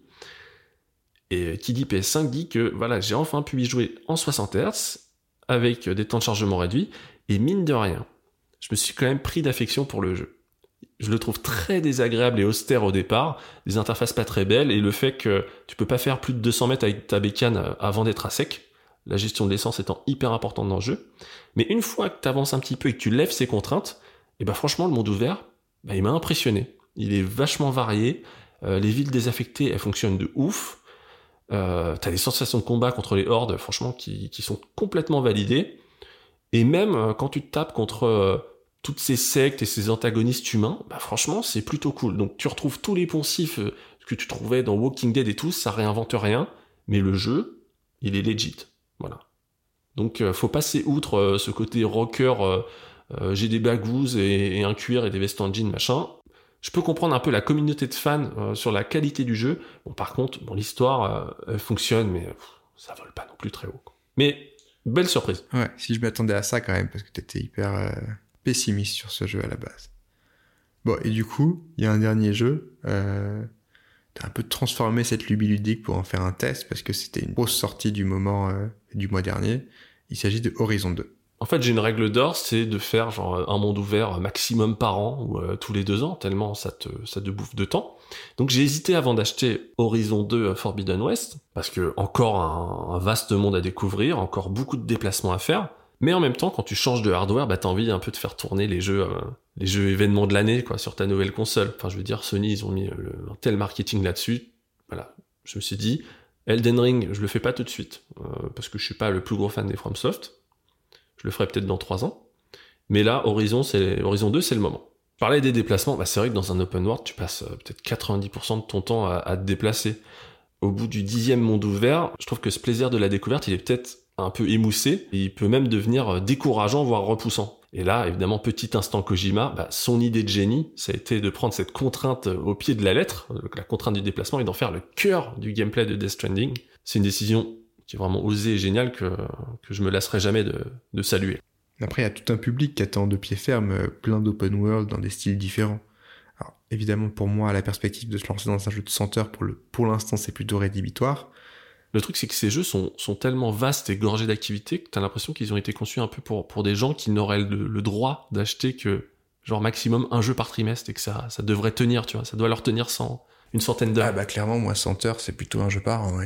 Et euh, je me suis un peu posé la question, euh, comment font euh, les développeurs pour faire plonger puis replonger les joueurs de jeu à monde ouvert en jeu à monde ouvert sans les lasser? Et pour moi, c'est une succession euh, de, mécaniques qui ont été étudiées, itérées, développées, euh, pour les rendre euh, dangereusement addictifs. Une forme de, de cahier des charges, de recettes de cuisine qu'on retrouve dans tous les jeux majeurs de ce style. Ce qui est assez comique, c'est que Horizon 2, il coche absolument toutes les cases. Mais c'est incroyable. Et je pense que tu t'en souviens, c'était à 5 ans, c'était la sortie du premier opus, donc on était en 2017, et à l'époque, il était déjà considéré comme hyper conservateur. Euh, vis-à-vis du fameux cahier des charges que j'évoque. Il était face, à quelques jours près, à Zelda Breath of the Wild, qui est sorti donc exactement au même moment et qui lui s'affranchissait totalement de ce cahier des charges et qui a été loué pour ça, quoi, par ça. Le côté organique, euh, l'ultra liberté et la confiance qu'il donnait aux joueurs. Et là, ce qui est absolument génial, c'est que cinq ans plus tard, donc en 2022, Horizon 2 Forbidden West, il revient, mais genre avec la même philosophie que le premier épisode, mais poussé encore plus loin. Et le comble de l'ironie, c'est qu'il se retrouve face à un autre jeu euh, qui est vraiment destiné à avoir un destin délirant, c'est Elden Ring. Et Elden Ring, à l'instar de Breath of the Wild, il prend très peu le joueur par la main, From Software oblige. Euh, c'est vraiment euh, toute la philosophie From Software portée sur un monde ouvert pour l'enrichir encore davantage. Et pour beaucoup de gens, c'est un vent de fraîcheur dans l'industrie. Et face à ce souhait de changement, non, euh, le, la super production Horizon 2, elle est là, elle est solide, elle applique le cahier des charges de ouf. Mais en même temps, c'est deux philosophies de jeu et deux, de publics différents. Bien sûr, bien sûr, bah, c'est toute Ça la diversité n'empêchera du pas de jeu briller, en tout cas. Mais, mais c'est c'est incroyable, ça veut dire qu'il y a un public pour ça, parce que c'est un jeu mais qui est orchestré de main de maître par le marketing, mais des millions et des millions, c'est incroyable. Je, honnêtement, c'est peut-être le plus long générique de jeux vidéo que j'ai Ah vu oui. de ma vie. Donc, je pense que ma liste n'est pas exhaustive, mais je me suis un petit peu amusé à, mettre un peu les ingrédients de cette recette de cuisine que j'ai notée. Scénario post-apocalyptique, avec des complots, la fin du monde, etc. Amélioration d'équipement, présence d'arcs, de pièges, de frondes, lance-grenades, mitrailleuses et lance-pieux, présence d'un arbre de compétences, des feux de camp, la capacité à avoir une monture, la capacité à avoir des packs de déplacement rapides, Les feux de camp, ils ont une valeur comme dans les Souls ou pas? Non. Un petit peu, oui, ça peut être des checkpoints, en quelque sorte. Une carte qui est blindée d'icônes, d'une superficie mais immense, et qui d'ailleurs au début est masquée par un, nuage, et qui, un nuage qui va se dissiper, faisant apparaître ta, ta map. Le jeu, il comporte un mini-jeu d'échecs intégré au lore et à la culture euh, du monde. Il y a aussi quelques épreuves de mini-jeux un peu façon Mario Kart à dos de monture. Il y a du crafting de potions, il y a des phases d'enquête, il y a des énigmes qui utilisent le moteur physique du jeu avec un grappin. T'as de l'escalade, t'as une tyrolienne, t'as une paravoile, tu peux chasser, euh, tu peux débloquer des outils spéciaux pour euh, ensuite euh, revenir sur tes pas, donc pour backtracker dans les premières zones et ouvrir des nouveaux accès et trouver donc de nouveaux collectibles, car collectible il y a, ça fait partie de la recette. T'as des phases d'infiltration, t'as la fameuse vision d'analyse, donc qui est la version de la vision d'aigle chez, chez Horizon. T'as la présence d'audiologues, t'as des fichiers à collecter et à lire, t'as un système de bullet time pendant que tu vises, tu peux améliorer dans ton arbre de, compétences, t'as des arènes de combat avec plein d'épreuves à faire, t'as des zones de chasse avec plein d'épreuves à faire, t'as des défis chronométrés, voilà. Donc tous ces ingrédients, c'est vraiment une palette euh, du château en fait. hein. Mais elle est incroyable. Imagine le temps de développement. Rien que pour les mécaniques du jeu. C'est euh, hors d'atteinte pour euh, 99% des studios, clairement. Donc pour moi, tout ça, c'est vraiment des, des sueurs froides en termes de contenu. Là, j'ai commencé par le contenu je vais vous rappeler un peu le principe d'Horizon, sans aucun spoil évidemment. Donc le principe, c'est que l'humanité, elle est revenue à l'âge de pierre, dans un monde où la nature a repris ses droits, et ce monde, il est peuplé de dinosaures robotiques ultra stylés. On incarne Aloy, c'est une flamboyante et courageuse guerrière chasseuse qui a eu une enfance de paria, durant laquelle bah, elle s'est découvert un lien avec la civilisation qui vivait avant la fin du monde. Alors à quelle époque sommes-nous? Euh, Pourquoi il y a des robots? Euh, Pourquoi y a-t-il encore des humains euh, malgré l'ambiance cataclysmique? D'où vient cette technologie qu'Aloy peut utiliser qui lui permet d'être hyper forte et de voir des choses de ouf? Vous allez découvrir tout ça dans une histoire qui est sincèrement excitante et bien foutue dans le premier épisode. Et dans le second épisode, bah, Aloy, elle est un peu devenue la sauveuse du monde. Elle est célébrée un peu partout dans les régions. Dans la situation initiale, il y a une nouvelle enquête qui va la pousser à découvrir une partie inexplorée du monde. Encore plus sauvage et dangereuse. Et où elle n'est pas connue et où elle devoir faire ses preuves. Exactement, dans laquelle en fait elle a pas cette glorieuse réputation. Donc c'est le reboot, etc. Ouais. Et il y a un autre événement scénaristique qui fait que tu recommences avec beaucoup moins de, bah, de compétences et d'équipements que dans le 1. Et évidemment, cette nouvelle zone donne son titre au jeu, c'est euh, euh, l'Ouest prohibé, comme ils disent en français, donc Forbidden West. Petite question, Jean-Michel Carte Graphique. Est-ce que le jeu est beau? Parce qu'il a plutôt l'air pas mal. Bah évidemment, c'est vraiment, euh, tu l'attends comme le jeu vitrine, t'as ta PS5, alors même si, on le rappelle, hein, c'est un jeu cross-gen, donc il est également sorti euh, sur PS4 pour bénéficier des, je sais pas, des 130 millions de PS4 du marché, c'est un truc comme ça, il y en a énormément, je sais même plus combien, une des consoles les plus vendues de tous les temps au. Avant de te parler vraiment purement du, côté, euh, je sais pas, genre définition, résolution, je vais déjà poser les environnements, parce que c'est hyper impressionnant. Donc ton périple, il va te mener à peu près du milieu des États-Unis jusqu'à la Californie. Oui, il est exhaustif. On avait un nombre de fonctionnalités incroyable. Là, tu as une exhaustivité des biomes qui est absolument délirante. Et donc là, j'en arrive à ta question. Est-ce que c'est beau? Mon premier contact avec le jeu, et tu t'en souviens, je t'envoyais des SMS, peu, fut, il fut assez particulier. Donc je revenais d'autres jeux de la période de launch de la PS5 comme euh, Ratchet Clank, euh, euh, Astro's Playroom, etc. Et ces jeux-là, ils sont hyper clean, c'est avec des textures euh, voilà très Pixar, très reconnaissables, très bien délimitées, ce qui leur donne euh, voilà cette, cette propreté visuelle, cette netteté. Et au départ, j'ai été quelque peu gêné par la densité visuelle vraiment extrême de Horizon 2. T'as des herbes de partout, des animations qui sont liées au vent, des animaux, des bouts de machines, des ruines, des objets posés au sol. C'est assez prodigieux, euh, tellement c'est foisonnant. Mais parfois, je trouve que c'est tellement chargé qu'il y a presque une forme de trop plein de texture qui, euh, chez moi, en fait, m'a donné une impression de fourmillement, euh, voire d'aliasing. Alors, il y a une autre raison aussi, c'est que j'ai la chance d'avoir une télé qui est assez fat, et peut-être que j'avais pris l'habitude de mettre très près de l'écran euh, parce que du fait de la propreté de, Ratchet par exemple et là en fait je me suis un peu reculé pour Horizon. Et vraiment vraiment je le répète hein, au, départ je me suis dit non mais il y a un bug il y a un problème de prise en charge de mon écran parce que ça fourmille. J'ai l'impression que l'image vibrait un petit peu. Genre de motion sickness de, de trop d'effets visuels quoi ouais il y a un petit peu de ça mais le truc c'est que quand euh, on essaie d'être un peu euh, un consommateur responsable et qu'on se recule quand même un petit peu plus, et surtout quand on passe du temps dans ce monde ouvert, en fait c'est là qu'on s'aperçoit de, la prouesse. J'en ai pas fait donc des dizaines, mais pour moi c'est le plus beau monde ouvert auquel j'ai joué. Malgré sa taille, tous les lieux te donnent l'impression d'être naturels et uniques.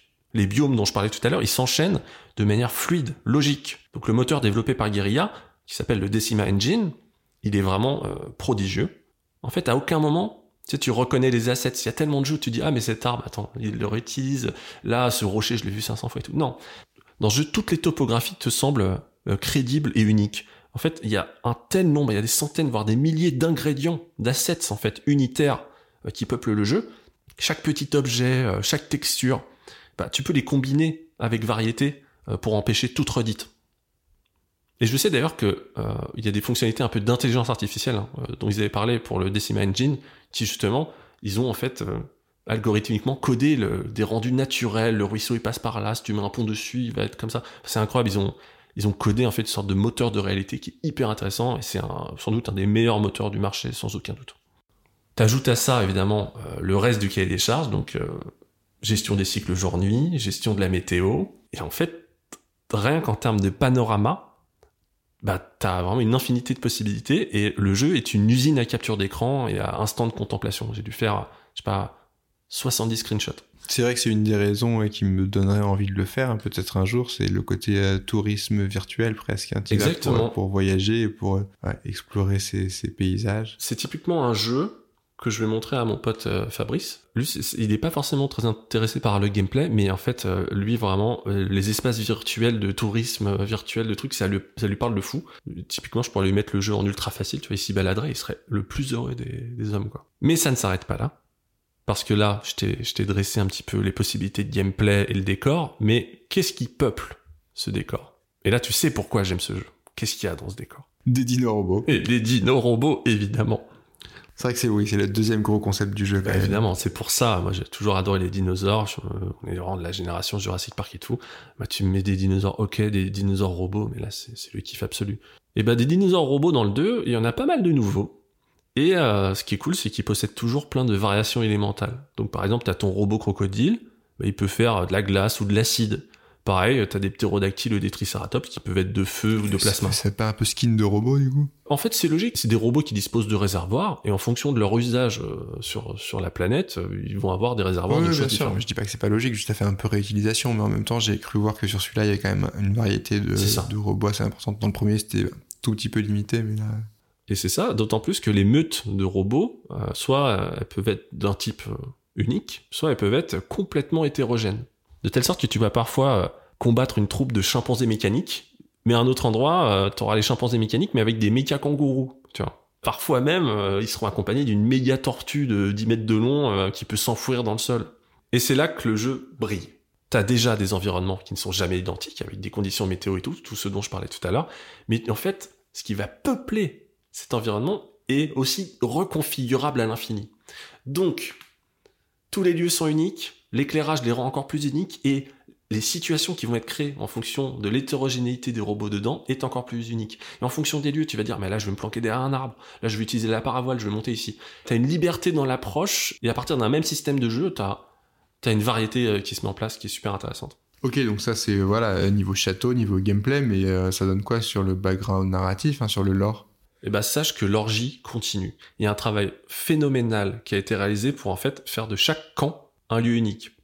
Les peuples humains euh, qui survivent là-dedans, ils sont tous différents. Certains clans sont pacifiques et vont miser sur l'agriculture et même considérer les machines comme des divinités euh, pourvoyeuses de fleurs euh, ou, de blé, par exemple, de céréales. D'autres clans vont être obsédés par la violence. Comme le jeu se déroule dans les années 3000 après la fin du monde, certains humains vouent même un culte au patron de la Silicon Valley des années 2000.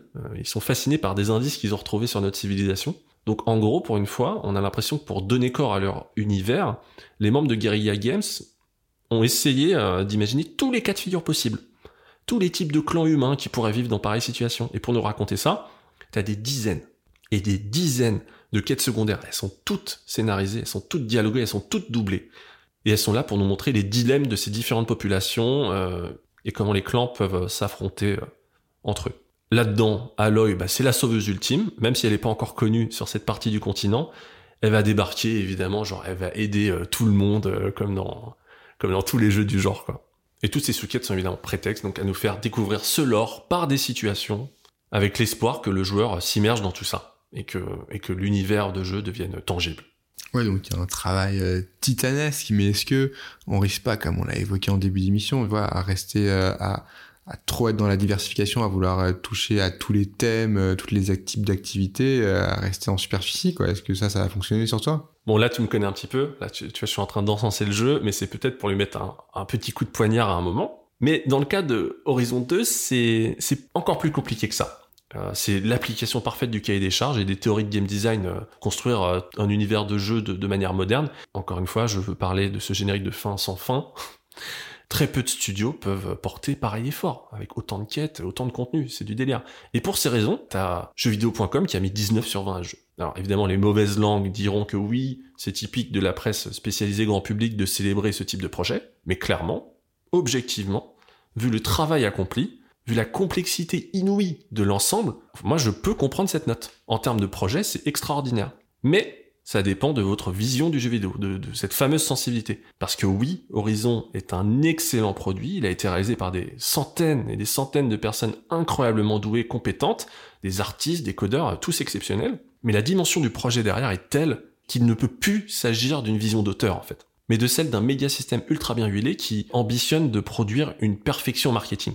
C'est pas que le jeu il a pas d'âme bien sûr, parce que c'est la somme de plein d'éléments qui ont une âme, puisqu'ils sont faits par des gens brillants, des artistes, etc je viens de vous expliquer que j'y ai vécu de super moments.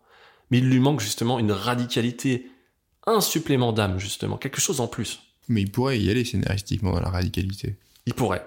Mais il ne le fait pas. Parce que, ouais, derrière ces innombrables activités, ces milliers de lignes de dialogue toutes uniques, euh, ce lore euh, dense et travaillé, et eh ben, le scénario global, il est tellement classique. Parfois, il te fait croire qu'il tente un truc, mais il se dégonfle tout le temps.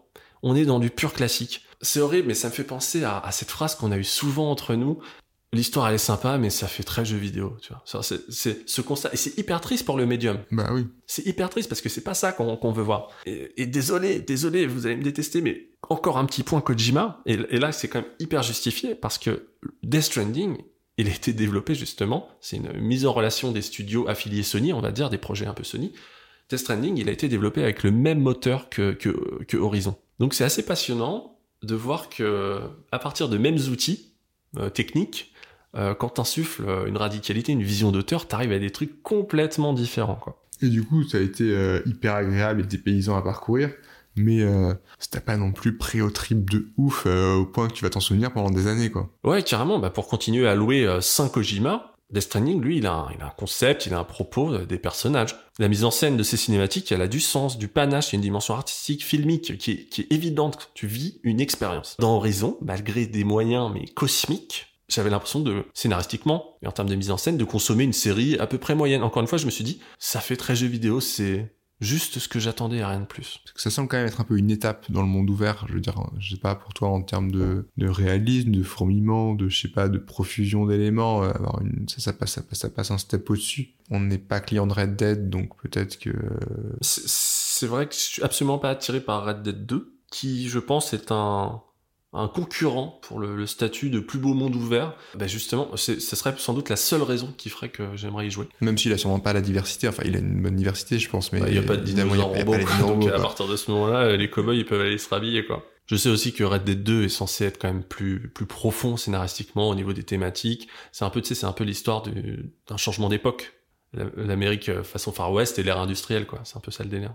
Concrètement, je parlais tout à l'heure de, des centaines de dialogues contextuels, euh, de toutes les sous-quêtes scénarisées qui nous en apprennent plus sur l'univers et les coutumes d'Horizon. Bah, pendant toute ma partie, en fait, j'étais assez gêné de constater d'une part le budget énorme que tout ce soin du détail a dû coûter, et d'autre part de me rendre compte bah, en fait que j'en avais vraiment pas grand chose à faire quoi. Donc voilà, tu fais des sous-quêtes, tu parles à des gens assez lambda, d'une tribu lambda, qui ont vécu une histoire assez lambda. Sans, sans que ça me touche euh, davantage. Mais peut-être que je suis juste un vieux con, et qu'en réalité, il y a des joueurs qui se sont sentis hyper impliqués. Je l'espère en tout cas, hein malgré le gros bond qualitatif des expressions faciales et, des modélisations des personnages par rapport au, premier opus, encore une fois, j'ai rien vu d'autre que des personnages de jeux vidéo. Bah, j'ai vu des cinématiques de jeux vidéo, moyennement euh, bien euh, mises en scène, pas très bien cadrées, pas très bien rythmées, juste le niveau de qualité qu'on pourrait attendre, mais rien de plus, rien de mémorable. Quant à elle, et je réponds enfin à ta question, l'histoire principale, elle parvient à se construire correctement sur les bases du premier. Elle ouvre des pistes excitantes, hein, qui m'ont maintenu éveillé euh, comme il faut. Mais au final, il me manque cette audace, il me manque cette petite prise de risque qui rend euh, les choses plus mémorables dans la vie. Mais qui est sans doute assez incompatible avec des projets à 150 millions de dollars. C'est pas ce studio-là qui prendra ces risques-là. Ouais. D'ailleurs, euh, petit carton rouge final, Rémi. Est-ce que tu te rends compte qu'en 2022, il y a encore un jeu vidéo euh, dans lequel tu tombes sur des mémos écrits, des mémos vocaux ou holographiques de personnages machiavéliques qui dévoilent tous leurs plans dans leur journal intime ça c'est dur. C'est plus possible, on est d'accord. Et enfin, je voudrais revenir sur Aloy. Alors, ok, elle est entourée de personnages qui se sont améliorés dans ce second opus, mais qui restent quand même un petit peu euh, passables. Mais Aloy, ça reste une héroïne très chouette. Forbidden West, franchement, c'est un jeu sur lequel vous allez passer un super moment, mais pour moi, c'est tout. C'est super dur de créer des personnages iconiques de nos jours. On recycle beaucoup des égéries et légendes du passé, mais je reconnais que Aloy, euh, laisse son empreinte. Elle a vraiment un truc. Et c'est même étonnant qu'il soit pas parvenu à leur fourguer des, compagnons épiques euh, autant qu'elle. Moi, c'est une, énigme pour moi. Impossible de vous en parler sans spoiler, mais j'ai un petit peu réfléchi à, ce que pourrait donner Horizon 3 en 2027, en fin de vie de la PS5. Je pense d'ailleurs rédiger une sorte de capsule temporelle où je vais euh, décrire ce que, ce que j'imagine afin de vérifier euh, la fidélité de ma prédiction, même si pour moi, ce deuxième épisode c'est vraiment le champ du signe de ce modèle d'open world d'activité. Vu ces chiffres de vente, quelque chose me dit qu'ils sont encore possibles de nous ressortir la même, la même choucroute dans 5 ans, quoi. Et que ça m'attriste d'avance. Ouais, c'est pas improbable parce que il y a 5 ans, on pensait déjà que c'était un peu le, début d'une transition et visiblement pas tout à fait. Bon, en tout cas, merci beaucoup Damien pour ce test. N'hésitez pas à nous dire, vous, si, si vous avez apprécié ou pas ce genre d'initiative, parce que euh, à l'origine, notre but, c'est pas forcément de traiter de l'actualité, mais là, pourquoi pas, hein, l'occasion le permettait, on a un peu sauté sur, euh, sur l'occasion. Allez, un dernier petit rappel avant de se quitter. En allant sur dansunotrechâteau.fr, vous trouverez les liens vers toutes les plateformes d'écoute et tous nos réseaux sociaux. Donc n'hésitez pas à vous abonner pour être notifié immédiatement des prochains épisodes. Et n'hésitez pas non plus à intervenir en commentaire ou en message privé pour donner votre avis, ça nous fera grand plaisir. On a vraiment hâte de vous lire et surtout, on se retrouve très vite dans un autre château. Salut